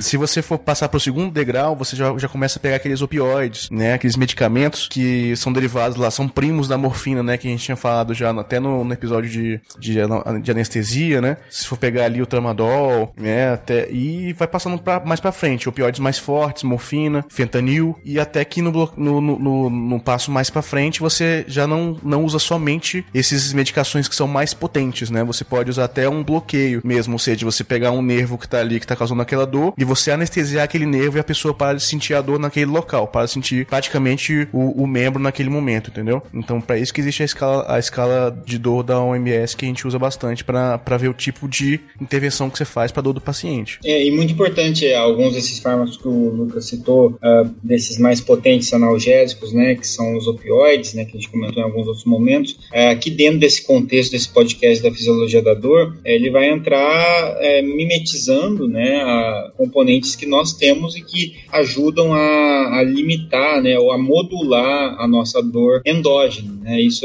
acho que né, a gente vai acabar comentando aqui um pouco, mas só fazendo já uma ligação, é, nós temos a, formas de modular essa dor, né, essa dor que a gente falou que é tão subjetiva, né, e que em alguns momentos a gente pode modulá-la. Então essa modulação ela vem de cima para baixo normalmente e uma das formas de se modular, de se controlar essa dor naturalmente é através da, dos opioides, mas os opioides endógenos, endorfinas, encefalinas, dinorfina, né? Então essas substâncias aí que são capazes de ajudar a modular. E a morfina e essas outras substâncias que o Lucas citou aí, eh, são substâncias que imitam essa mesma ação, né? De uma maneira um pouco mais intensa, inclusive farmacológica, ao invés de ah, fisiológica. Aliás, foram descobertos, né, muitos desses receptores por causa justamente do uso dessas, desses medicamentos que derivam aí, esse termo opioide vem justamente do termo do ópio mesmo, né, que é a papoula. E aí você tem a- essa- as divisões aí do que, que é sintético, não é, mas de qualquer maneira nós temos nossos opioides, né, nós fabricamos eles dentro de nós também semelhantes, são opioides justamente porque eles são semelhantes ao ópio, mas não derivam do ópio, né? Cara, tem é, essa escala, Lucas foi falando da escadinha, eu só lembro da a melhor analogia que tem pra explicar os a, a ação de cada medicamento, né, da escala é do incêndio. Então assim, imagina que a dor, ela é um incêndio, até inflamação, né, flama, chama, lembra incêndio. Então, se você tem a primeira a primeira fase, que são os analgésicos, anti-inflamatórios, você tá pegando uma mangueira de água e jogando no incêndio, está diminuindo o incêndio. Então você tá reduzindo o estímulo que tá chegando. Quando você usa opioides, né, ou então aí como o Baco falou, até os endógenos mesmo, eles modulam. Então é como se alguém chegasse pra você e falasse assim: incêndio? Não, isso é um foguinho pequeno, relaxe. Isso é um fogo muito pequeno, não precisa se preocupar. E o último passo, que é o bloqueio, ele chega bem no seu vidinho e fala assim: Shh, não está acontecendo nada. Calma. Incêndio? Não, não tem nada ali não. Fecha o olho, acabou, pronto. Ele você tira completamente o estímulo da pessoa. Então são esses os níveis de, de se fosse um incêndio, esse é o nível que você vai tratando a dor. Exatamente. Você, você não sente mais nada. Me lembrou aquele meme do cachorrinho, né? I'm fine. I'm fine. Enquanto o iPhone- o I'm fine, ele tá bloqueado. Ele, não, que incêndio. Não acontecendo nada, tá tudo bem. né? Não estou vendo fogo. Não estou vendo, não tem. Todos estamos. Lembrando que essa é uma péssima estratégia no meio de uma pandemia, tá, gente? Não seja um I'm fine no meio de uma pandemia. Não seja. Ah, olha só, o cachorro tá em casa. Mesmo pegando fogo, ele não foi pra rua. E aí?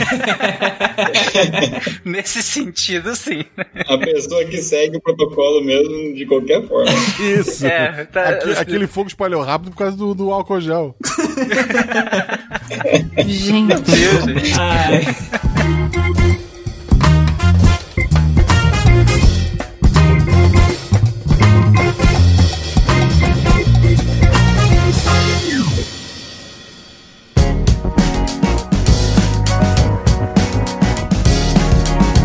vocês- nessa escadinha mesmo que vocês falaram, vocês citaram a questão do AINE, né? Que seria o, anti-inflamatório não esteroidal. Que a gente usa desde o início, né? O, o Lucas estava falando em relação à dor leve, a gente já começa a usar um AINE ali e depois a gente continua usando esse AINE ao longo da- dessa escadinha e vai associando. A gente pode ir associando, né? Com outras estratégias. Mas o nome dele é, é anti-inflamatório não esteroidal. Por que que eu usar um anti-inflamatório vai diminuir a minha dor. Não, não deveria só diminuir a minha inflamação? Por que, que diminui dor? Por que, que um anti-inflamatório é analgésico? Porque aí eu puxo a sardinha pro meu lado e falo que tudo é imune.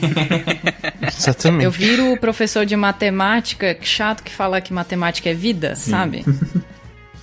eu viro o professor de matemática chato e falo que imuno é tudo. Apesar das pessoas terem medo de imuno, como pessoas aqui nessa gravação têm medo de imuno, a imuno tá em basicamente tudo. Não, não tem como. A gente não tem como separar os sistemas do, do, do corpo humano em caixinhas. Então eles estão sempre em contato, todos eles. E a imuno vem nessa parte com uma, uma coisa bem básica, que começa todo o curso de imuno, começa falando dos cinco pilares da inflamação. Quais são os cinco pilares da inflamação? Primeiro dor, calor, rubor, tumor e perda de função. Eu vou passo a passo neles porque cada um tem um, tem um motivo para estar tá lá. Por que, que a inflamação causa dor? E aí esse ponto principal que a gente tá vendo aqui. Porque a hora que você machuca qualquer coisa, seja uma seja uma inflamação que vai ser causada estéreo ou não estéreo, ou seja, com uma infecção, ou se ela é estéreo, se você chuta o pé da mesa, tanto faz, você vai ter uma a primeira coisa que vai acontecer são células que estão na sua pele que chamam mastócitos. Esses mastócitos mastócitos, eles estão cheios de, de quimiocinas dentro que causam todos esses pilares da inflamação. Ele causa dor porque ele tem grânulos de histamina e prostaglandina, que o Bach falou lá no começo, que era um dos uma das substâncias que consegue causar dor direto, ou seja, tem receptor em neurônios para prostaglandina. O neurônio consegue reconhecer coisas que foram produzidas pelo sistema imune. Então esse mastócito tem lá dentro uma bomba, ele é mais ou menos uma bomba relógio para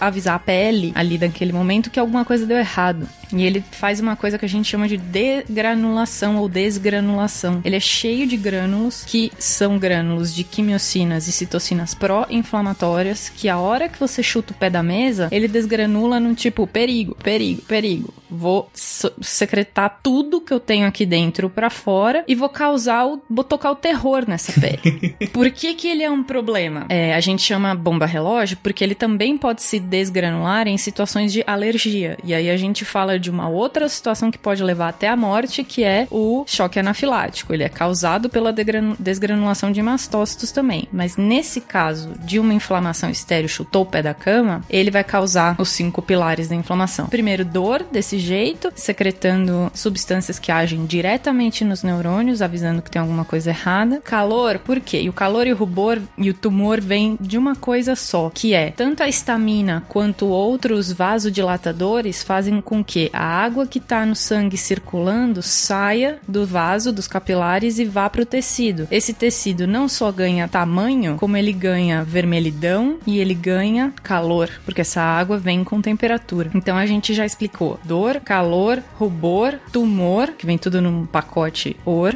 né? E vem a perda de função. A perda de função, eu lembro na faculdade nunca entender muito bem como ela funcionava, porque até como a gente tem aqui na pauta, e como várias pessoas quando estão ensinando imuno falam, que é tipo chutar o pé da cama, ou tirar uma pelinha do dedo, aquilo tudo vai causar uma inflamação. Quando que isso vira uma perda de função? Não é na hora que aquilo vai virar uma perda de função. Você não vai perder o dedo porque você tirou uma pelinha do dedo sem querer ali e machucou. Perda de função, exatamente se você tira uma pelinha do dedo, aquele dedo vai ficar tão inflamado em algum momento que você vai perder o tato por dias, por horas, sei lá. Essa função foi comprometida. Se essa função foi comprometida, você teve o sistema nervoso sendo comprometido como um todo. Não foi só o sistema imune que estava causando isso, seu sistema nervoso também entrou em ação e, óbvio, se depender do tipo de lesão, aquilo pode levar para uma necrose pesada na pele ou no órgão inteiro e daí você tem uma perda de função que nem falam na faculdade. Mas eu, como imuno, falo que a perda de função é muito mais simples do que você perder um dedo. É você perder o tato nesse dedo. Esse dedo não te serve mais para nada. Se for uma mão inteira, a mão não serve mais para nada. Então é um pouquinho subjetivo, mas a gente consegue ter ali uma, uma o que eu digo que é uma dor em contexto. Porque isso tudo que os meninos falaram tem um contexto claro de um contexto mais médico, mas essa parte de dor em contexto que eu falo que é imunologia analogia da dor é a dor que você vai ter em casa. É a dor que você vai chutar o pé da mesa, que você vai tirar a pelinha do dedo, você vai fazer alguma coisa em casa que você vai encontrar esses cinco pilares da inflamação. E se chutar com o dedinho no pilar da inflamação,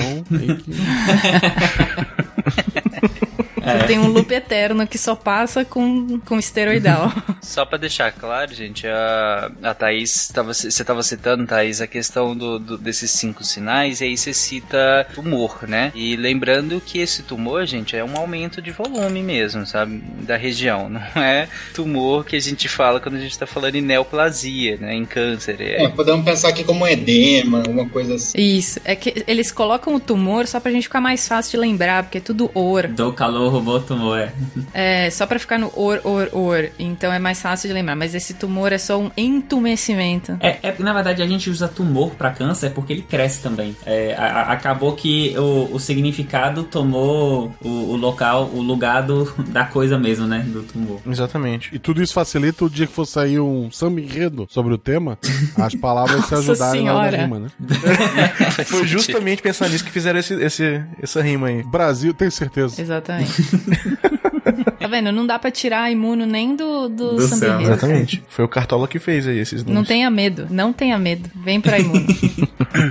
A Thaís fala isso aqui pros ouvintes, mas depois você vai ler os, os nomes, se ela falar todas as siglas aqui, aí todo mundo sai correndo.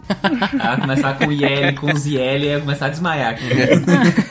Que isso, o ouvinte do SciCast já sabe o que é IL lá do SciCast de imunologia. Não, eu sei o que é Exato. IL. Eu não sei o que é IL 1, 2, 3, 4, 5, 6, 7, 8, 9, 10, 11. Ó, o mastócito tem um monte de L lá dentro. É, Eu sei assim, IL1, 2, 6, aquelas 10. As super inflamatórias e a anti-inflamatória Exato. 10. Acabou. Exato. Para os ouvintes que não estão lembrando, IL e interleucina. Se você quer saber exatamente o que, que é uma interleucina e como que ela funciona, por que, que a gente tem um, dois, três, várias interleucinas e como elas agem dentro do corpo, nós temos um SciCast só sobre isso. SciCast Imunologia vai estar linkado aí, mas procura também aí no Google, SciCast Imunologia, vocês vão achar do mesmo jeito. Dor, só conheço dor. As lágrimas caem sem parar. Mas, gente, vocês citaram eh, essa questão dos pilares da inflamação, citou como que a inflamação vai interagir com a dor, né? Como a dor vai fazer parte da inflamação. E como a inflamação também pode potencializar essa dor, né? De acordo com o que estiver acontecendo. Mas lá na minha pergunta inicial, eu perguntei por que que um anti-inflamatório, não esteroidal, ele também é um analgésico. E aí, agora que a gente tá de, de posse dessas informações do que que é inflamação, qual é a resposta pra minha pergunta? Então, o anti-inflamatório não esteroidal do tipo aspirina, Bach me corrija se eu estiver errada, ele é um inibidor não seletivo de uma enzima que a gente chama ciclooxigenase. E a gente tem a 1 e a 2. Eu acho que a aspirina é não seletiva, não seletivo, Bach? Isso, é. Todos eles apresentam um grau, de, um certo grau de seletividade, né? Mas a, a, a questão da aspirina é que ela acaba tendo a afinidade pelos dois tipos, embora sempre tenha um pouquinho mais por um do que pelo outro. E nesse caso acaba, a gente chama de não seletivo, né? Então a gente acaba dividindo em dois grupos, não seletivo e seletivo, conforme o quão seletivo é, né? Então quando a gente começa a falar que um, é- um, um medicamento, né, um, um AN, ele é sele- inibidor seletivo da COX-2, não quer dizer que ele inibe só COX-2, é, ciclooxigenase 2 mesmo, mas é que o grau de seletividade é tão alto a ponto da gente classificá-lo como seletivo. E alguns no meio desse caminho acabam ficando num, num limbo, assim, né? Se a gente pega, por exemplo, a animesulida, é, piroxicam, esses aí já, já são os primeiros que são chamados de seletivos, né? Mas já não, mas não entram nos coxibes ali, que são aqueles altamente seletivos. né? E por que que a gente tem essa seletividade? Por que que ela é importante, essa seletividade? Porque a gente tem a ciclooxigenase do tipo 1 e a ciclooxigenase do tipo 2. Essa que eu tô falando que produz prostaglandina, que produ- produz vários outros mediadores inflamatórios que estão lá dentro desse mastócito, ela é a ciclooxigenase 2. Ela é a ciclooxigenase que a gente chama de cox inflamatória do jeito patológico da inflamação. Do jeito da inflamação que vai causar dano pro tecido, que é esse tipo que a gente tá falando aqui. Então, ela consegue pegar lipídios da membrana desse mastócito, então esse mastócito tem uma, uma COX-2 lá dentro, e ele transforma esses lipídios da membrana em mediadores inflamatórios que vão sair desse mastócito a hora que ele degranular, desgranular, a hora que você chutar o pé da cama. E aí, você chutou o pé da cama, fez toda a cascata de inflamação. Você está com dor, com calor, o seu dedo está vermelho, ele está inchado, você está perdendo a função dele porque ele não sente mais o ambiente em volta dele, você toma uma aspirina e essa aspirina consegue inibir tanto a COX-1, que não está agindo muito nesse momento, e a COX-2, que está agindo para fazer todos esses mediadores que a gente falou que podem causar esses cinco pilares da inflamação. Então, a hora que você toma aspirina, você inibe uma via de, de produção de mediadores inflamatórios e isso acaba indo embora. Esses cinco pilares vão embora tempo. Eu acho interessante, Bach, se você quiser explicar essa questão, eu acho interessante a gente explicar um pouquinho essa cascata, porque quando a gente está falando de alguns medicamentos, é, a gente sabe que eles vão agir em pontos diferentes dela e até em outras cascatas que nós citamos em outros momentos, né? É, como nós falamos, a dor ela vai agir de maneiras muito diferentes. Ela tem muitos estímulos que podem desencadear um processo de dor. Se são muitos estímulos e tem essas maneiras diferentes, é óbvio que quando a gente quer fazer um processo analgésico, né, a gente pode agir em pontos diferentes disso. Tanto que a, a, a, a Thaís estava falando, eu ia falar Cris. A Cris, pode, tá tudo bem, não, não, não ficou ofendido. É, a Thaís estava falando é, dessa cascata, né, tá falando das COX, que são enzimas, né, que vão é, promover, né, a formação da, da, das prostaglandinas que nós citamos agora há pouco, e, mas ela faz parte de uma cascata, uma cascata que começa um pouco mais em cima lá com os fosfolipídios, com as fosfolipases e tudo mais, e a gente vai ter medicamentos agindo em pontos diferentes dessa cascata, né, Bach? Uhum. É, exatamente, Tarek. É, acho que uma coisa importante dizer, né, que enquanto a, histamina que a, que a Thaís citou aqui, ela é produzida previamente, armazenada, a, as prostaglandinas elas são produzidas meio que sob demanda, né? Então, a partir dos fosfolipídios de membrana. Então, a gente tem os fosfolipídios que compõem né, a membrana celular, e aí elas, ele é convertido pela chamada fosfolipase, né, que é uma enzima, que vai converter isso no intermediário, que é chamado de ácido araquidônico, né? E aí você tem, né, subdivisões aí, mas basicamente a partir desse ponto você consegue ter uma, uma outra divisão, que é a via da ciclooxigenase, que é essa via que a gente está discutindo aqui, que vai converter ácido araquidônico em prostaglandinas e também tromboxano, que é uma substância que ajuda na questão da agregação plaquetária. E você vai ter uma outra via de um outro nome também, que é a lipooxigenase, que vai levar à formação de outros mediadores, que, por exemplo, os leucotrienos. E aí você tem meio que essa, essa cascata, né? Ah, os AINES, eles acabam atuando ali, nessa, nessa parte, é, uma dessas vias de conversão do ácido araquidônico. Então você é, impede essa formação de prostaglandinas. Se for um AINE não seletivo, que é o que a gente está falando, vai impedir a formação de prostaglandinas pró-inflamatórias, mas também as prostaglandinas que fazem parte de funções importantes como a manutenção da proteção gástrica. E aí você tem tantos efeitos adversos que a gente vê aí dos, dos anti-inflamatórios no uso a longo prazo, que até o Lucas comentou que não dá para ficar usando muito. É, até por esse motivo tentou-se ser mais seletivo, né, e inibir apenas a COX-2 para tentar fazer. Então vamos inibir apenas os, a, a, aquela COX que forma mediadores inflamatórios. Mas aí a gente percebeu que a COX-2 também é importante em alguns locais, é, como por exemplo ajudar as, a, as plaquetas a ficarem separadas uma das outras ali, desagregadas. E aí a gente percebe quando a gente faz isso, a gente favorece a trombose também. Então, é esse problema sério que a gente tem com os anti-inflamatórios que não dá para usar é, tão, é, de maneira tão constante. Agora, quando a gente pensa num outro tipo de anti-inflamatório, que aí vai entrar os corticoides, por exemplo, né? Os corticoides eles já vão atuar, são os AIES, né? Anti-inflamatórios esteroidais ou esteroides, né? Ele já vai atuar em um nível que a gente chama é, em receptores citoplasmáticos nucleares também, que vão acabar levando a alteração de, de transcrição gênica. E uma das coisas que ele vai levar como consequência é a inibição da fosfolipase, que é aquela enzima que inibe a conversão, que, que faz a conversão da, da fosfolipídio de membrana em ácido araquidônico. Então eu corto a cascata um pouquinho mais lá em cima. E aí eu acabo impedindo a formação desses mediadores de todos que vêm abaixo, né? E isso dá uma diferença muito grande na hora da gente pensar na utilização desses fármacos em alguns contextos, né? Então, embora ambos tenham ação anti-inflamatória, é, ambos é, vão, vão, ter velocidades diferentes, né? Porque uma coisa é inibir diretamente a enzima, outra coisa é você atuar em nível é, de transcrição gênica, isso demora um pouco mais, mas é, ao mesmo tempo também algumas aplicações, se você for usar isso num outro contexto, como a asma, por exemplo, a asma ela já não vai, não vai ser benéfico um ANE para asma, por exemplo, porque na asma os leucotrienos estão lá na lipoxigenase, eles são muito importantes na, na, na fisiopatologia da asma, e aí você tem risco de, de trazer problemas, consequências. Então você consegue atuar em níveis ou mais próximos ali da formação da prostaglandina, ou um pouco mais é, superiores, né? E você vai impedindo a formação de está embaixo, nessa cascata. E, E isso pensando né, nas terminações nervosas livres e tal. E aí, quando a gente pensa nos outros fármacos usados no controle da dor, aí você atua em outros níveis também, inclusive em termos de sistema nervoso. Né? Só para adicionar uma coisa do corticoide ainda, que é esse, esse esteroidal, o, o anti-inflamatório esteroidal, você consegue fazer várias coisas, não só no mastócito que está que tá produzindo todos esses mediadores inflamatórios, mas, por exemplo, em macrófagos e linfócitos, você consegue impedir a ativação deles em geral. Então, você tem é, mediadores inflamatórios sendo produzidos por várias outras células também, que não só esses que estão no, nos mastócitos, mas você impede a ativação de um linfócito T, que pode produzir um interferon gama, que vai ativar um macrófago, que vai produzir uma outra citocina pró-inflamatória, ou seja, você, você consegue controlar a inflamação de um jeito muito mais efetivo, porque você inibe fatores de transcrição de ativação dessas células. Ou seja, quando a célula está ativada, ela não vai fazer só a ciclooxigenase funcionar, ela vai fazer uma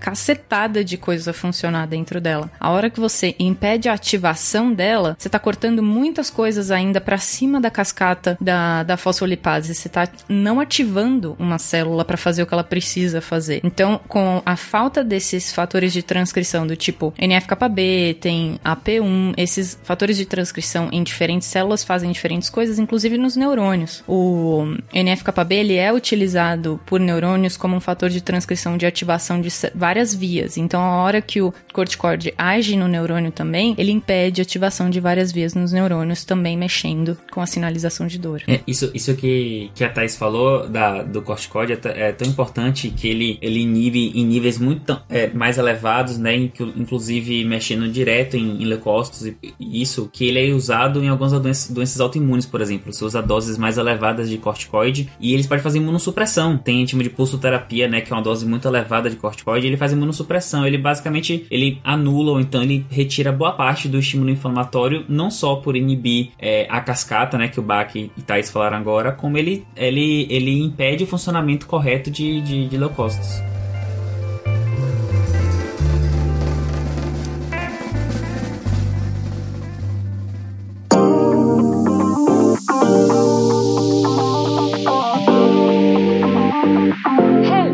Pessoas, aqui é a Jujuba fazendo mais um momento Cambly para vocês, olha só. E continuando no tema fisiologia da dor, na verdade eu quis trazer um pouquinho, um olhar um pouco diferente, não só por ser em inglês, mas por trazer um psiquiatra para trocar ideia. Então essa semana eu achei o Dr. Phil, ele é um psiquiatra é, britânico que atualmente mora na Tailândia e ele trouxe um olhar muito bacana. Ele fala um pouquinho, vocês vão ouvir aí o áudio dele, mas eu já vou adiantar um pouco. Ele fala dos preconceitos que é, ainda se tem aí, né, na Europa é, em relação à psiquiatria, em relação à saúde mental. Ele comentou que nos Estados Unidos, por exemplo, é uma coisa muito mais aberta, muito mais aceita, que até os pets, até os bichinhos de estimação aí, é, têm seus psicólogos e psiquiatras. eu achei bem divertida essa colocação dele. E ele fala justamente dessa essa questão de preconceito, que se hoje você tá sofrendo, você tá com uma dor física, você vai no hospital, toma um remédio e tá tudo certo. Se você tá sofrendo com uma dor psicológica, às vezes você pode ter muita resistência em ir procurar ajuda, né? Ou de um psicólogo ou de um psiquiatra. Psiquiatra, pior ainda, ele fala, ele sendo um psiquiatra, né? Ele comenta que é, é uma resistência muito maior, que às vezes você fala, puxa, vai procurar um psiquiatra. E a pessoa responde, imagina, eu? Eu não sou louca? não, eu não vou procurar um psiquiatra. Enfim, espero que vocês curtam aí o papo. Eu vou deixar o Dr. Phil falar um pouquinho mas esse já foi um resuminho para vocês irem se ambientando no que ele disse. It's very sad because a lot of people don't, you know, like especially like in England, you know, people need help and it's a very big problem and I think it's worldwide that, you know, people mm-hmm. don't get help as well, you know, with the pain they're in, the mental pain, physical pain. Yeah. It's it is different. People can get help with it, you know, take medication, but with mm. mental pain it's it's a lot difficult. People don't admit to it. People don't want to get help or they're frightened of getting help because they become ostracized and yeah, know, because of the of the know. prejudice, right? Yeah, I mean, America's totally different. In America, everybody sees a psychiatrist. Even they've got pet psychiatrists. You take your cat, your dog, your budgie. wow, even in America, you know, to uh, to see a psychiatrist or a psychologist. Mm-hmm. Um, but places like England and Europe, it's very, you know, it's it's looked upon as oh, you know, you're mad. If you say to somebody, look, I'm going to see a psychiatrist, I'm getting some help because I'm suffering, people just think that's just, oh, you're mad, you're crazy. And that's, Yeah. it's a stigma that's been there for a long time, you know, and it's really sad. Então é isso, gente. Se vocês quiserem trocar ideia com o Dr. Phil ou com qualquer outro professor incrível do Cambly, você pode entrar lá no site cambly.com e usar o nosso código SciCast48OFF, com dois Fs. Além de ganhar uma aula teste na faixa, você também pode ganhar até 48% de desconto nos planos. Então os planos trimestrais e anuais estão com desconto aí. Só pra você ter uma ideia, tem plano, cara, a partir de 67 reais por mês. Então assim, não dá pra perder. Se você quiser experimentar, vai lá, faz a sua aula, vem, fala inglês. Se você quiser conversar com o Dr. Phil, o link vai estar aqui no post. Ele é um amor, eu adorei trocar ideia com ele. Eu adorei falar sobre saúde mental. Eu espero que vocês gostem, que vocês compartilhem essa experiência, porque eu quero muito saber o que, que vocês acharam do Cambly, do Dr. Phil e desse jeito diferente de aprender dentro do tema do Sequest. Então, agora vamos voltar pro episódio e no final eu venho dar mais uns recadinhos pra vocês. Beijo!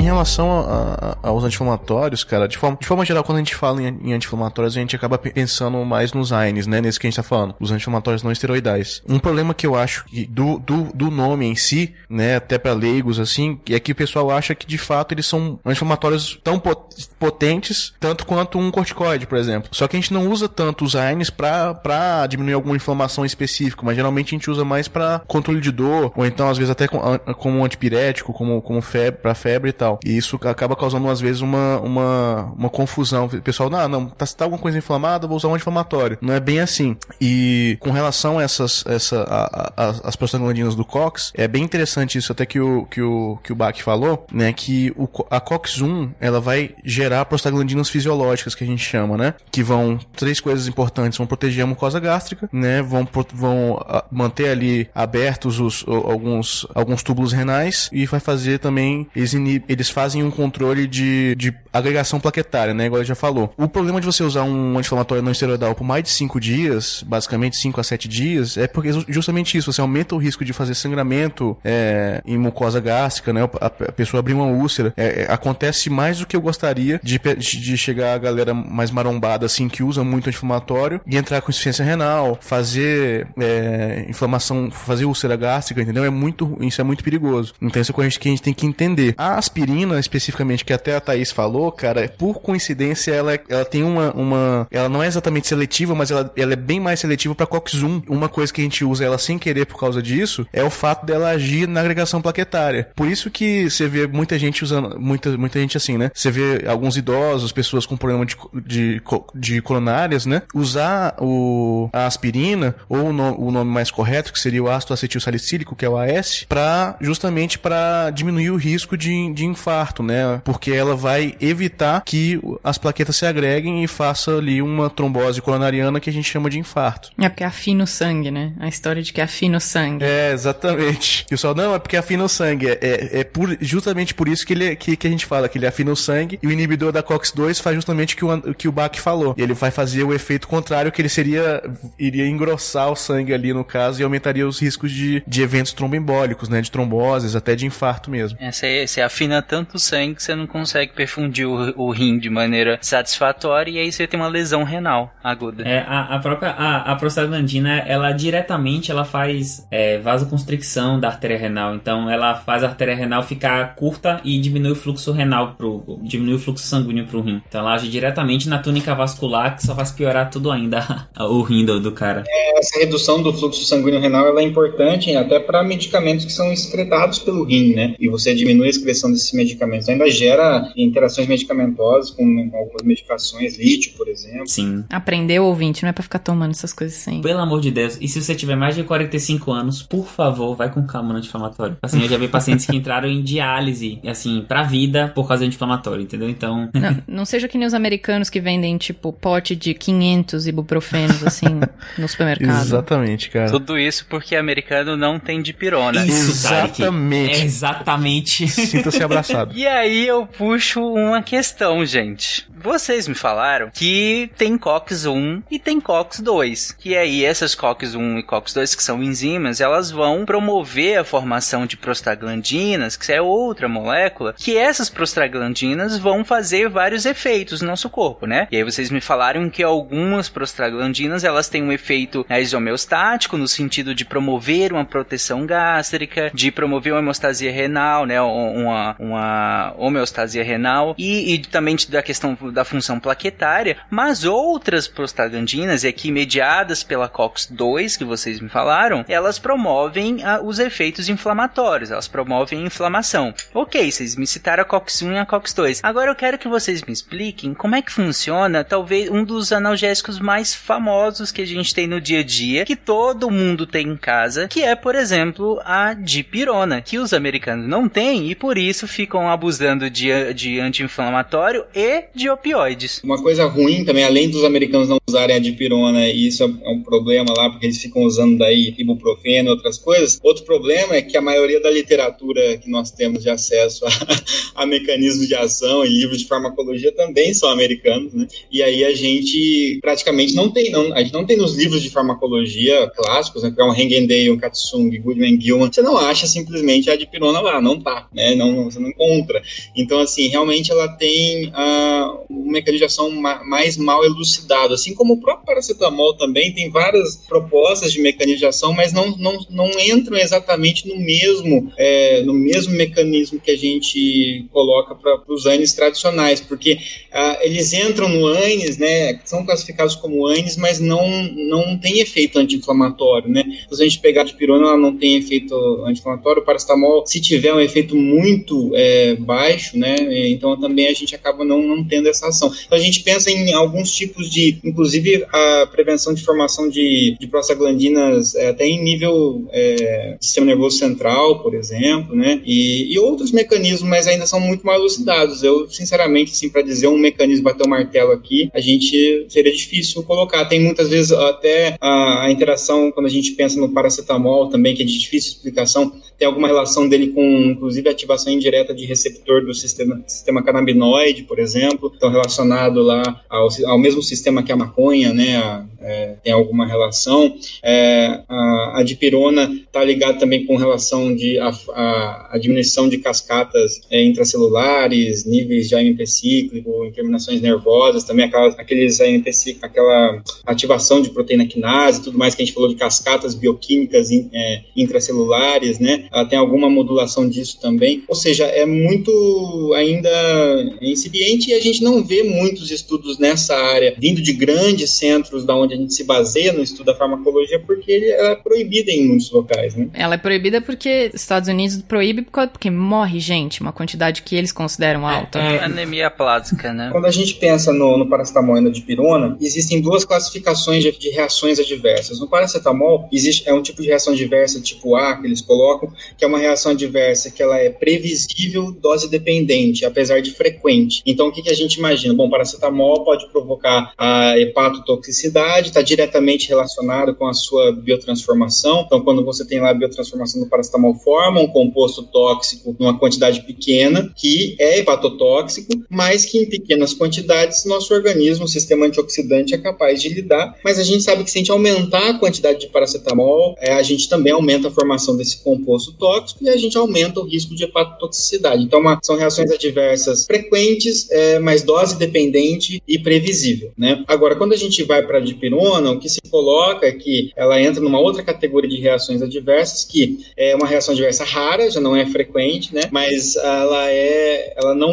ela é independente da dose. Tem pessoas que vão tomar uma vez e podem apresentar, tem pessoas que vão tomar sempre podem não apresentar, que é o risco da, da é, a granulocitose, né? A plasia medular. É, que é uma reação rara e ela é, é imprevisível, né? Então, por causa de, de lidar com essa questão da previsibilidade, né? os americanos lá, eles optaram por não utilizar dipirona, tendo o paracetamol à disposição. É, a, assim, a dose do paracetamol, a dose tóxica, ela é muito próxima da dose terapêutica. São, a dose máxima é 3 gramas por dia. Um comprimido tem 750. Se você tomar de 6 em 6 horas, dá 3 gramas. Uhum. Então, assim, é, tem toda uma discussão por trás que acho que não vale a pena entrar de por que a dipirona efetivamente não é comercializada nos Estados Unidos. Que essas reações, como o Bach falou, elas são bem raras. Se a gente for pensar em, em, em reações raras, que são imprevisíveis, a gente tem diversas outras drogas que, em teoria, deveriam ser proibidas também e não são. Tem uma questão de patente envolvida no, no processo, de, de, a patente não ser americana e tal. que é o... Aí, quando a gente pensa em,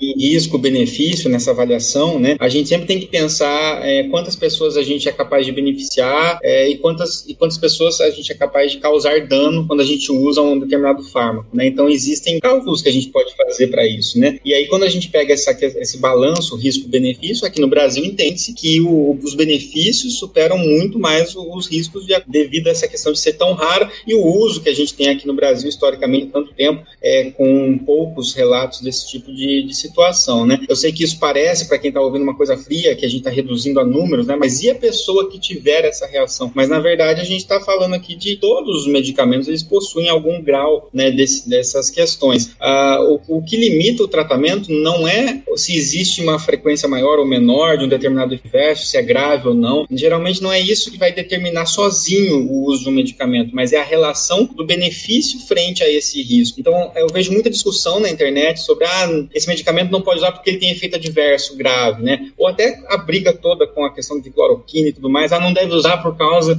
dos efeitos adversos. Não é essa a discussão, né? A gente usa medicamentos com efeitos adversos ou com efeitos graves. A questão é o risco-benefício. E aqui entende-se em outros países também que os benefícios da dipirona superam o seu risco, né? Pergunta pro Lucas aí as drogas que ele usa nos pacientes se não são super arriscadas. é. Ah, é, reações podem acontecer. Morte. Morte. Mas o benefício ultrapassa muito. No hospital a gente tem algumas medicações, elas vêm, elas vêm com, com um labelzinho, né? Vem, vem com, com um plastiquinho em volta dizendo que ela é de alto risco, né? Que é perigosa. Todas as minhas medicações na, na caixinha vêm com esse negócio, cara. É um saco. né? Todas vêm com risco de morte. É uma desgrama da anestesia. Eu, ok, gente, eu entendi que é perigoso. É, reação da dipirona, vermelhidão na pele. Reação da droga que Lucas usa, rigidez torácica. Tipo, é uma coisa muito outro nível, entendeu? Não, então, e ainda assim, é, falando da dipirona ainda, cara, existe assim, do ponto de vista de, de, de evidência científica, uma certa, uma certa inconsistência e até uma, de, de, forma que a gente fica até meio, fica meio em dúvida. Porque assim, se a dipirona fosse de fato, é, aumentasse significativamente ou, ou, minimamente significativamente o, a taxa de agranulocitose ou de supressão medular, a gente teria índices relativamente superiores a, a outros países, né? Isso não é, isso a gente não vê com tanta frequência aqui no Brasil quanto, quanto mais do que mais no Brasil do que a gente vê nos Estados Unidos, por exemplo. Entendeu? Então essas coisas levam a essa dúvida ainda. É porque nos Estados Unidos não tem dipirona, paracetamol não passa dor, qual é o próximo passo? Opioide. O que é que está acontecendo? Epidemia de opioide. A AINE você não pode usar por mais de 5 dias. Exatamente. Aí você vai usar opioide. Aí hoje em dia você tem atualizações de consensos de, por exemplo, parada cardiorrespiratória nos Estados Unidos que já recomenda você usar o antídoto de opioide. Naloxone.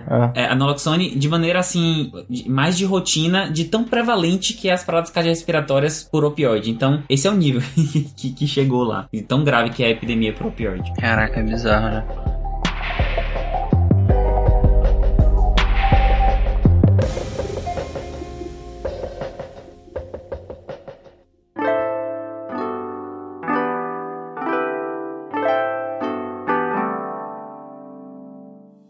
Eu achei interessante um, um, ponto que eu queria só levantar, que especificar, que o Bach falou que o, o paracetamol, ele também, te, nós temos alguns riscos, né, no uso do paracetamol, o Gabriel até falou que é da, da questão do, da dose terapêutica ser muito próxima dessa dose tóxica dele, né, a, a medida de, de, quantas vezes você usa esse paracetamol, afinal, um só comprimido já tem 750 miligramas de paracetamol, e às vezes as pessoas ainda fazem a, a, a multifarmácia doméstica, né, que é às vezes vezes toma um paracetamol, toma um chazinho para gripe, que geralmente tem paracetamol também, e aí isso acaba. Ah, a pessoa não percebe muito, né? Porque vem escrito lá o que tem, mas geralmente é chazinho para gripe. E aí junta o paracetamol do, do comprimido, mais o chazinho, e aí com depois seis horas toma outro, e assim você vai subindo é, essa dose, né? E aí o Bach até falou que o paracetamol ele tem uma questão de, na questão da biotransformação dele, de gerar algumas substâncias tóxicas, né? Alguns compostos tóxicos que a gente vai metabolizando, né? À, à medida do tempo e que caso exceda essa quantidade que a gente consegue fazer isso, aí a gente vai ter um problema, né? Inclusive no, nos gatos, para quem não sabe, você que tem um gatinho em casa, um felino, eles não conseguem fazer isso. Então a gente não pode usar paracetamol em gatos, porque esse mecanismo que a gente tem de glucuronização, de metabolização do, do desse do, do paracetamol, é, os gatos não conseguem. E eles fazem de maneira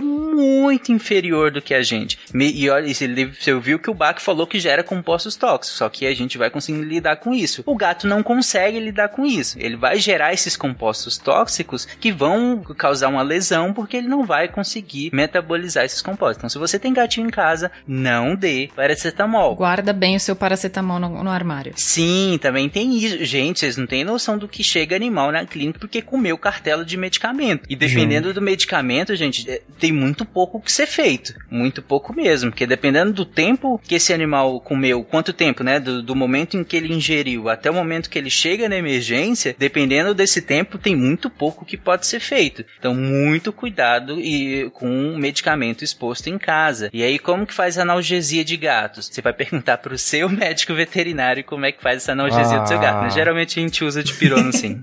ah, então beleza.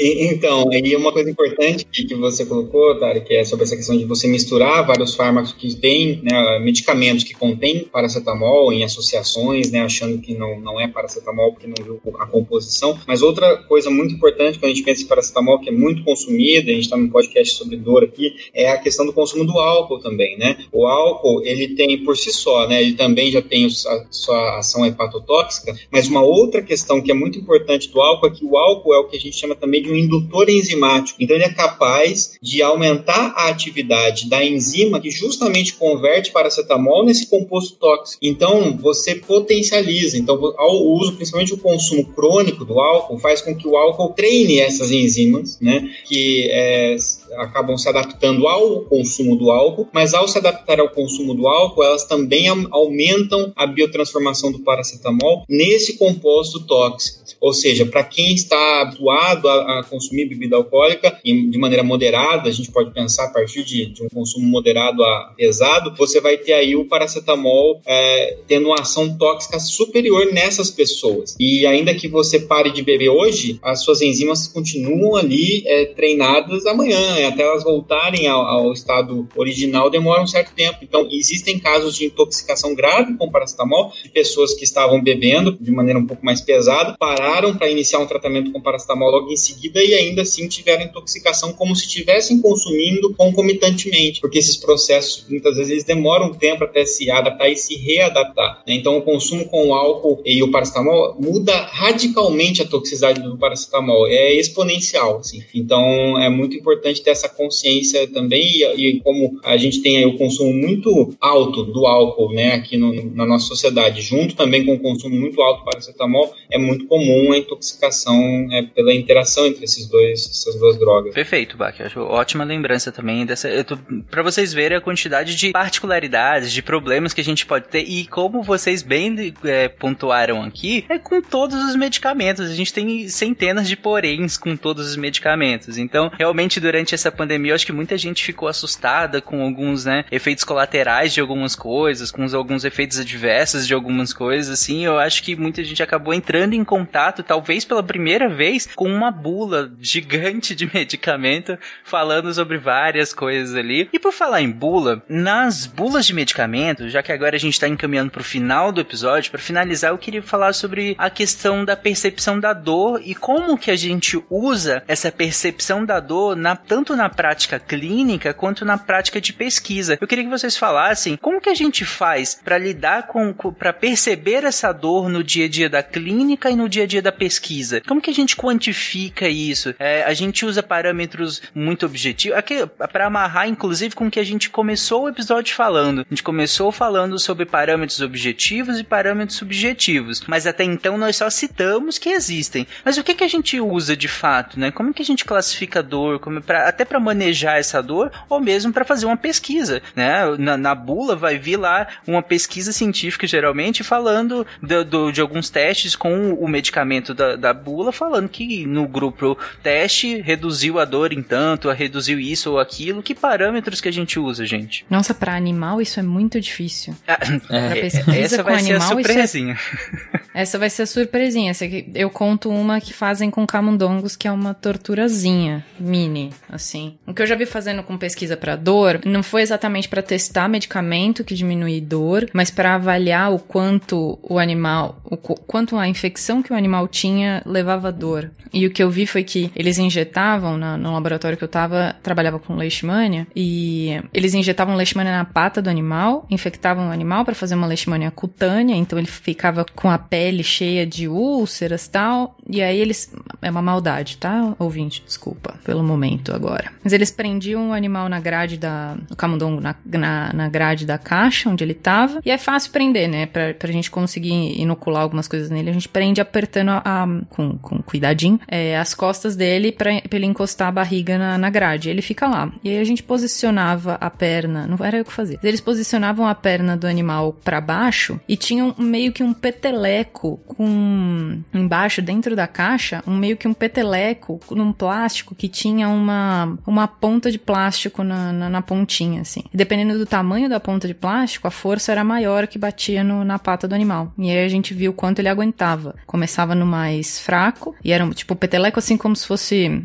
Era um um, um não era um aparelho, né? Mas era um, um negócio como se fosse medidor de, de, cozinha, sabe? De medidor de colher de chá, assim, sabe? De colher de chá, colher de sopa. Vai crescendo e era tudo preso numa argolinha, exatamente que nem ele é preso, assim. E aí se dava um peteleco, ele batia com a pontinha de plástico do tamanho 1 e o animal não fazia nada. Por isso você tem que segurar ele com, com uma, a pessoa que tá lá também é muito subjetiva, né? A mesma pessoa que tem que fazer o teste inteiro, porque ela vai ver quanto que o animal vai saculejar embaixo da mão dela, né? E aí, dependendo de quanto quanto ia aumentando esse peteleco, o tamanho do, do, do, da pontinha de plástico que batia, a gente sabia se ele aguentava a quantidade diferente de, de dor. Mas é maldade, né? É, tem, tem alguns que são feitos com temperatura também, né? A placa quente e tudo mais, mas aí é bom deixar claro, né? Pra não achar que né, os cientistas são é, torturadores de animais, mas é que assim, de modo geral, né? Todo comitê de ética em pesquisa em animal, ele exige que o animal não sofra, né? Então, a gente, para a maioria, para a grande maioria dos experimentos, então,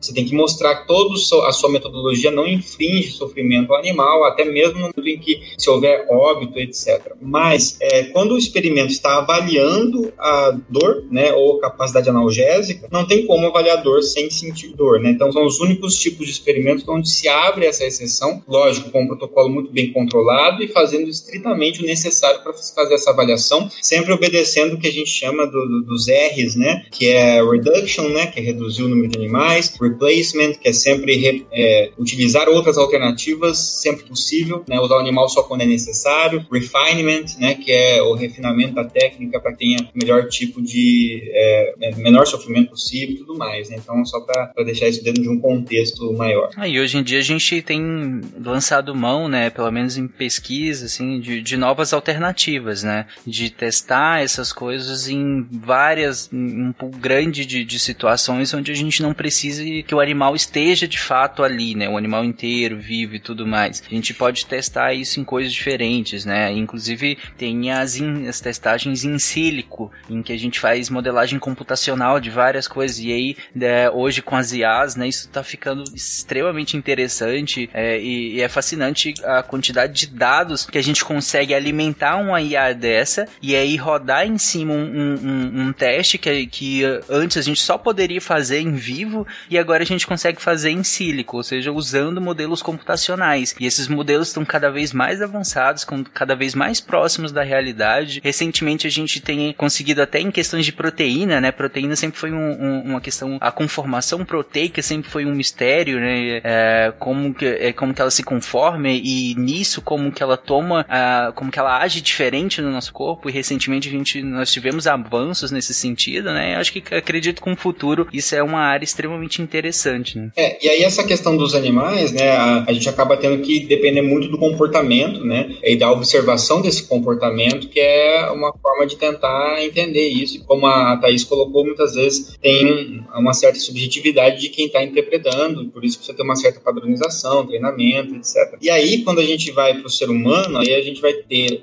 dois tipos de ser humano aí, né? Aquele que consegue falar e dizer como ele está se sentindo, e aquele ser humaninho que é um bebê ainda, né? E que não consegue também falar e colocar na, dentro de uma escala. E aí acho que os meninos aí podem falar um pouquinho mais como é que é isso na clínica, nessa detecção é, dessas escalas, né? Como converter algo tão subjetivo em números ou, ou algo visual, pelo menos. É, acho que dá, dá para dividir em dois grandes grupos, que é, é, assim, existe a escala que o paciente te diz, então você pega uma informação subjetiva e objetiva ela. É o mais comum. Você pode fazer isso com imagens ou com, com letras, enfim, mas o mais, o mais comum é com números. É de 0 a 10, sendo 0 não tem dor, 10 a pior dor da vida. E aí, assim, 8, 9 é a dor incapacitante, de 7, 6, 5 é aquela dor que você não consegue fazer boa parte das coisas, abaixo de 4 é a dor que você tolera. Então você pega essa subjetividade e transforma em uma numeração para tentar acompanhar. E a numeração é interessante porque assim, você consegue ver dois momentos. O paciente fala, estou com a dor 7. Você faz uma droga, num estudo, o paciente usa uma, uma, droga, e agora você está com que dor? Aí ele vai ter o parâmetro do 7. Se melhorou, ele vai pro 6, pro 5, 4 e vai descendo. Se piorou ou manteve, vai dizer 7 de novo. E é interessante porque, em, especificamente em dor, é uma das, um dos tipos de pesquisa mais importantes o uso do placebo. Porque é onde tem mais alteração é, e mais indução é com o placebo, de induzir melhora parcial, enfim, por conta do placebo é em dor. Então a gente tem esse paciente, né, que você objetiva a subjetividade dele, do impacto da dor na vida dele, e tem aquele paciente que não consegue te dizer isso, nem, nem, não tô dizendo nem de ser letrado ou coisa do tipo. É o paciente sedado, paciente de UTI, por exemplo, o paciente está entubado, que ele não consegue verbalizar, não consegue dizer para você a dor. E aí você usa uma escala de comportamento, que usa algumas coisas. Usa, por exemplo, a relação dele com o ventilador mecânico, né, o respirador artificial, que tá todo mundo agora só fala dele. É, como é que tá o tônus é, vascular, faces. Então usa é, sinais semiológicos para avaliar a dor desse paciente. E aí você pontua também, você pega essa, essa avaliação semiológica, pontua e faz uma escala de dor também dessa forma, né? Com o paciente que não consegue te informar. Vai conhecer essas duas formas. É, basicamente é isso aí mesmo, cara. A gente, a gente usa esse, as escalas. A gente, existe a EVA, né? Escala visual analógica, que é essa que, que, que até o, o, o Gabriel falou, né? Que a gente. O que, que acontece? Existem pessoas, de, dependendo da escolaridade e dependendo de, do nível de instrução e tal, a gente. É, a pessoa não consegue quantificar de 0 a 10. E a gente usa uma escala, tem uns rostinhos, assim, um rosto feliz, um rosto bem triste, um rosto chorando. E essas coisas podem ajudar a gente, tanto com crianças, né? Quanto em pessoas que têm mais dificuldade de, de, de quantificar. E a gente. E é igual o, o Gabriel falou, como, como existe o componente é, emocional da dor, você, com o placebo, você consegue controlar, fazer, você, faz, você faz um estudo controlado, né? Você consegue considerar essa diferença se é só o paciente, se o paciente está sendo induzido, né? Você, ah, não, fiz uma medicação, ele, ah, não, melhorei sim e tal. Senti um pouquinho melhor, entendeu? Às vezes só para agradar o, o, pesquisador pode acontecer e essas coisas a gente tem que levar em consideração. Na anestesia, que a, né, que a gente não, que o paciente está na anestesia geral, por exemplo, que o paciente não consegue conversar, a gente vai usar exatamente isso que o Gabriel falou, né? O paciente vai, o paciente com dor, ele vai taquicardizar, né? Vai aumentar a frequência cardíaca, ele vai aumentar a pressão arterial, mas recentemente a gente tem tido, é, a gente nunca, nunca, conseguiu medir dor no, é, objetivamente, mas talvez esteja chegando o tempo que isso vai, vai chegar existe um, um, uma, forma de monitorização que a gente chama de índice bispectral, que ele, ele avalia é, as ondas cerebrais, né? Ali um eletroencefalograma, basicamente. E até então ele, ele só avaliava o nível de hipnose, né? O tanto que a pessoa estava dormindo. Mas agora existe, ele consegue fazer uma, uma relação né, matemática que ele consegue ver a resposta de indução, né? E a resposta de reação. Dependendo de como é que fica a resposta de indução e essa de reação, você consegue ver se é só só a parte de hipnose ou se o paciente está reagindo por dor mesmo, entendeu? Ele é um, é um, é um futuro aí, da, talvez a anestesia seja esse tipo de, de avaliação, considerando essas indu a indução e a resposta do paciente. Mas é basicamente é isso aí que o Gabriel falou. Isso é bem interessante. É, não, isso é, vai ser bem interessante pra gente. Até possivelmente usar pra animais também, Sim. né? Sim, ah, com certeza. A monitoração anestésica é, com, com um artifício desse fica muito mais interessante, né? Muito nesse bom, sentido. cara. Porque você não depende só desses outros parâmetros. Até porque, gente, vamos, vamos, vamos fazer uma parada em relação a isso. Esses outros parâmetros que a gente usa para avaliar também a dor, eles podem ser, ser ativados, ser modulados por uma série de outras que, reações, né? Que não necessariamente só dor. Então, a, a gente tava brincando antes da gravação, eu tava falando com o Lucas, que acho que o ponto da, da medicina humana que mais se aproxima da medicina veterinária, em alguns sentidos clínicos, é a, a pediatria. Porque você tem um. gente, Beijo, Ju. Não, pra mim deveria ser parte da medicina veterinária. Já falei isso aqui. Fala, fala com tranquilidade, ser. Nossa senhora. Porque em questões clínicas, você basicamente tem um paciente que não se expressa verbalmente no seu consultório, né? E, e aí na pesquisa e tudo mais. Mas você tem um paciente que não vai conseguir v- verbalizar o, o- o que está sentindo. Então, na- na- no tratamento da dor, é de fato no- é muito parecido, porque na medicina veterinária a gente precisa lançar mão de vários tipos de parâmetro. E aí, parâmetros que sejam mais objetivos, como a própria taquicardia, o aumento da frequência, no caso, o aumento da frequência cardíaca, o aumento da frequência respiratória, é, ou alguns outros parâmetros. Mas também a gente vai lançar mão de parâmetros mais subjetivos comportamentais. E isso muda, inclusive, de espécie para espécie, porque o gato, e inclusive tem variações muito individuais. Eu acho que todo mundo que tem um animalzinho em casa sabe muito bem que alguns, quando estão com dor, com a cólicazinha, alguma coisa assim, geralmente, uns ficam mais quietinhos, principalmente os gatos, eles às vezes ficam mais quietinhos, outros acabam vocalizando, então miam com mais frequência, ou às vezes é um gato que já mia muito no dia a dia, então ele mia com menos frequência, dependendo do tipo de dor que ele tá. Então são, tan são vários parâmetros comportamentais que na anamnese, nessa entrevista que o médico veterinário faz no momento da consulta, ele vai eh, tomando nota de tudo isso juntando todos esses dados. Era um gato muito ativo, tá pouco ativo, era um gato que gostava de ser manipulado, agora ele não gosta mais de ser manipulado numa região específica, ele deita de uma maneira específica, ele vocaliza de uma maneira específica, ele tem aumento da frequência respiratória em momentos específicos, vai juntando todos esses dados para ir decantando isso e pensando, esse, esse animal está com dor, e aí eu tenho que entrar com a analgesia dele. E isso muda com o cão também, o cão, ele tem respostas diferentes também. É, a, a Cris, a, tava falando em relação à cólica, a Amanda, né, ela sempre fala... Adorei ah, que você minha querida Cris continuou. A Cris. Desculpa, Thaís. É a mesma pessoa. Tá, tanto faz.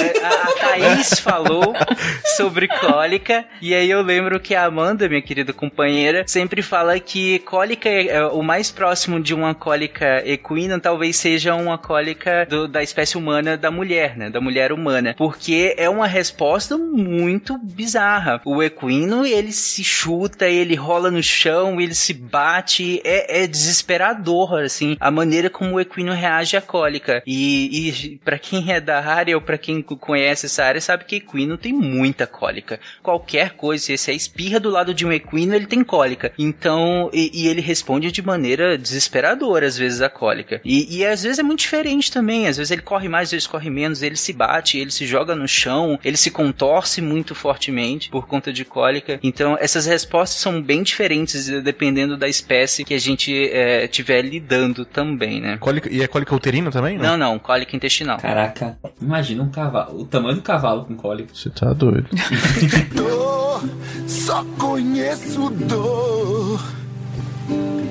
As lágrimas caem sem parar. Bom, gente, é, a gente falou em relação a. Lá no início do episódio, nós falamos em relação a, a dor ser um, um, um parâmetro, um mecanismo de sobrevivência, um mecanismo ah, de aprendizado, em que a gente aprende como lidar com o ambiente e tudo mais. Aquela questão toda adaptativa que nós citamos. E, e falamos que tem escalas de dor. Essa dor ela pode ir aumentando, dependendo do tipo de lesão, do tipo de como a gente está encarando esse ambiente. Agora eu pergunto para vocês: alguns tipos de dores que nós falamos ao longo do episódio não necessariamente está existindo uma lesão externa. Ou às vezes até tudo bem, pode ser até por uma lesão externa, mas eu tô sentindo um certo nível de dor. E aí vocês me falaram que essa dor não tende a gente acomodar com ela, tende ela aumentar dependendo se a gente não tirar o estímulo lesivo ou algumas outras características. Mas até onde essa dor aumenta? E aí eu faço uma pergunta final para vocês. Eu posso morrer de dor? Eu, eu não sei se dá para morrer de dor diretamente,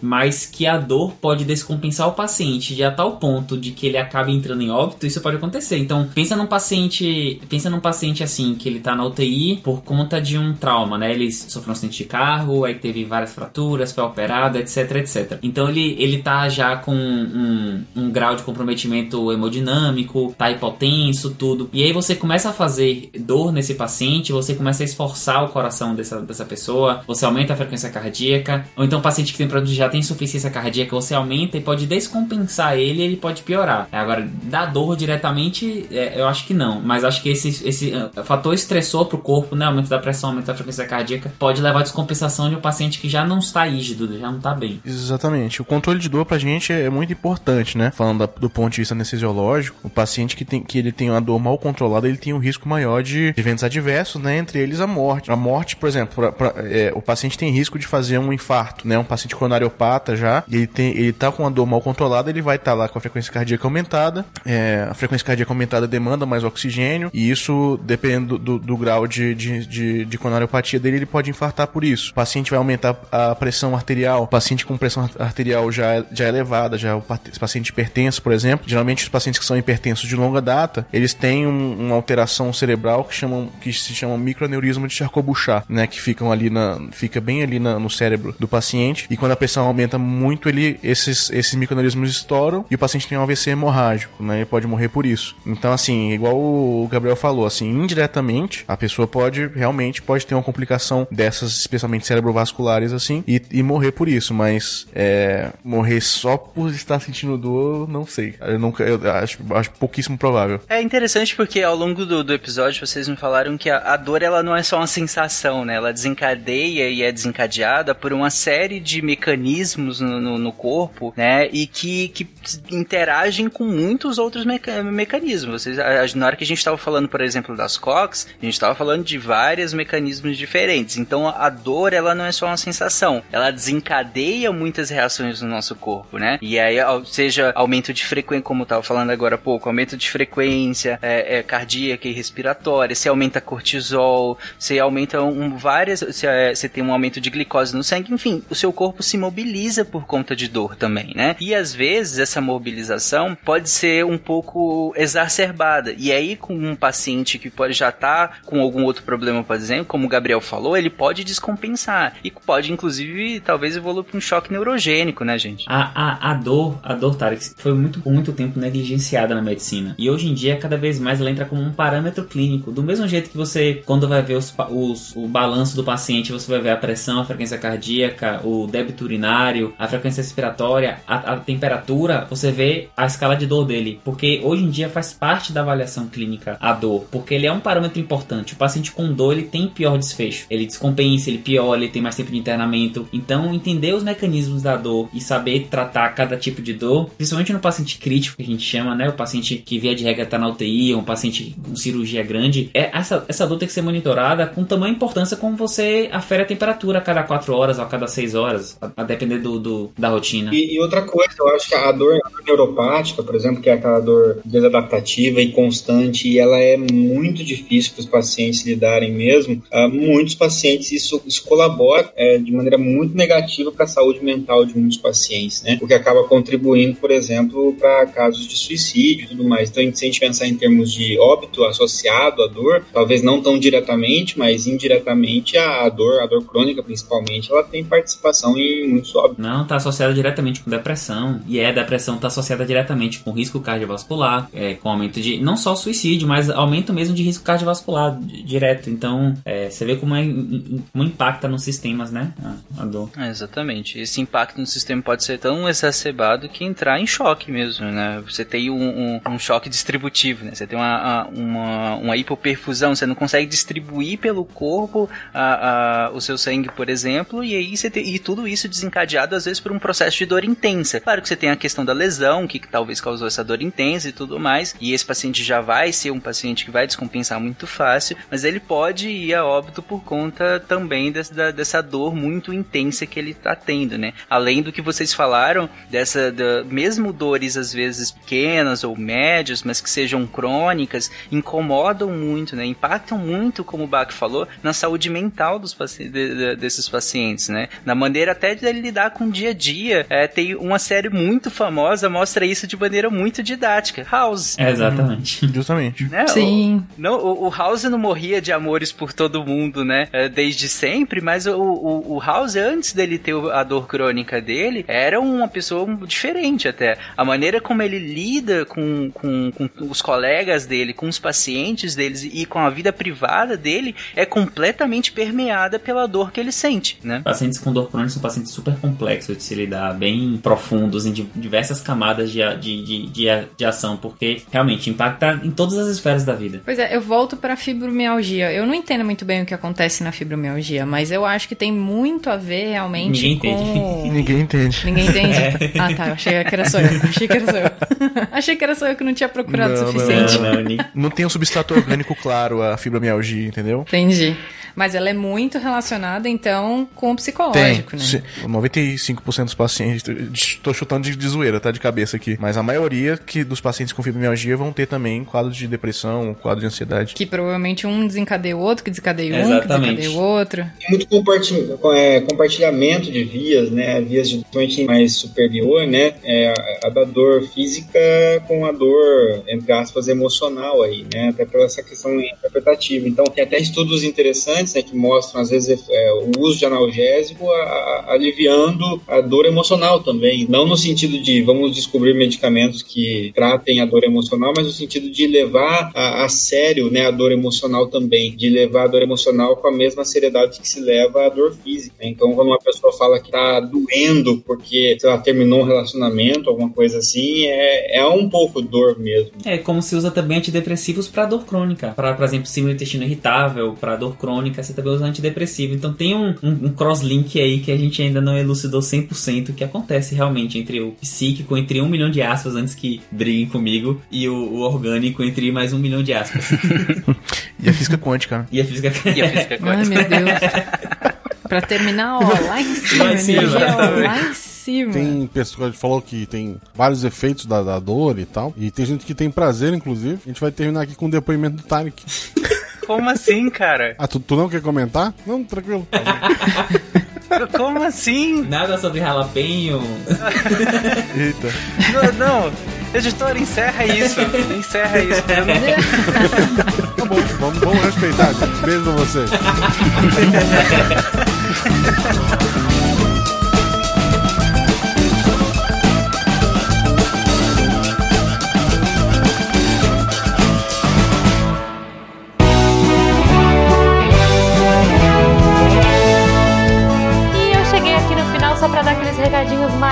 agradecer a todos vocês, nossos patronos que fazem a ciência divertida, que a partir de um real pelo PicPay Padrinho ou Patreon ajudam a gente e ajudam o projeto a continuar. Eu gostaria de dizer que se vocês quiserem trocar ideia com a gente naquele Fala Que Eu Discuto, é no contato arroba Se for pelas redes sociais, arroba Portal Deviante no Twitter e no Instagram. E, claro, o jeito que a gente mais gosta é aqui pelo post mesmo. Você clica no site do Deviante, entra no episódio de hoje, rola até o final lá e coloca o seu GIF, sua dúvida, sua sugestão e a gente vai uh, trocar ideia com você, tá bom? Os participantes estão sempre de olho aí para interagir. Eu queria agradecer também ao Cambly que uh, apoia a gente também, que tá aqui agora nesse novo formato. Eu espero que vocês gostem. A gente tá fazendo com muito carinho. Eu e a Debbie agora nós estamos nos revezando aí. Eu tô achando uma experiência muito divertida, muito gostosa. Espero que vocês gostem também e que isso inspire vocês a, quem sabe, trocar ideia aí com os professores que a gente tá falando. E se a gente tá recomendando, gente, é porque eles são gente boa, eles são divertidos e vocês vão adorar conhecer, tá?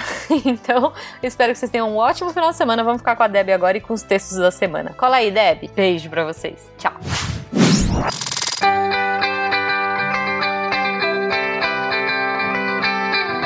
Quem lê os textos da semana põe o dedo aqui, que já vai fechar. Que maravilha, anime! O que, que você achou? Ah, sim, tá muito bom, né? Mas tá sendo muito bom, então tá muito bom. é isso, gente. Vamos lá. Segunda-feira teve texto do Vitor Craveiro. Beleza da onde? Ele termina com essa parte 3 da sequência de textos e tá lindo, extremamente poético. Fabuloso, fabuloso. Terça-feira, anime. Terça-feira teve texto da Isabela Fontanella. Resenha de esforços olímpicos. A resenha tá muito boa porque ela traz tanto pontos altos quanto pontos baixos do livro. Então tá muito legal. Ah, na quarta-feira teve texto do Antônio Lucas quando uma pandemia acaba? AIDS, políticas públicas e Magic Johnson. E ele vai fazer uma comparação da AIDS com a Covid e como que o governo brasileiro lidou com essas duas pandemias. Tá muito interessante. Quinta-feira, anime. Quinta-feira. Você tá bem aí? Então tá bom. Quinta-feira teve texto do Felipe Novaes. Ah, agora tudo faz sentido. A psicologia das teorias conspiratórias. Gente, esse texto do Felipe tá perfeito perfeito, perfeito. Ele vai explicar pra gente o que que são essas teorias conspiratórias e por que que elas fazem de alguma forma sentido, tá? Muito, muito, muito, muito bom. E sexta-feira damos as boas-vindas de volta. Um salve, salve, gente amiga da ciência, pro nosso Will Spengler, que voltou a escrever textos. Ele traz para vocês a sequência que ele escreve, que é Lembrai-vos da Guerra. Dessa vez ele vai falar da Batalha de Adwa, 1896. É isso, gente. Todos esses textos você encontra em www.deviante.com.br. Estamos procurando mulheres especificamente da área de astronomia. Então, se você tem interesse em fazer divulgação científica, entre em contato com a gente pelo contato arroba Aqui é a Debbie Cabral, editora do portal Apagando a Luz da Torre Deviante. E anime! Se a ciência não for divertida, tem alguma coisa errada. Tem que ser divertida. A coisa mais divertida que tem é a ciência.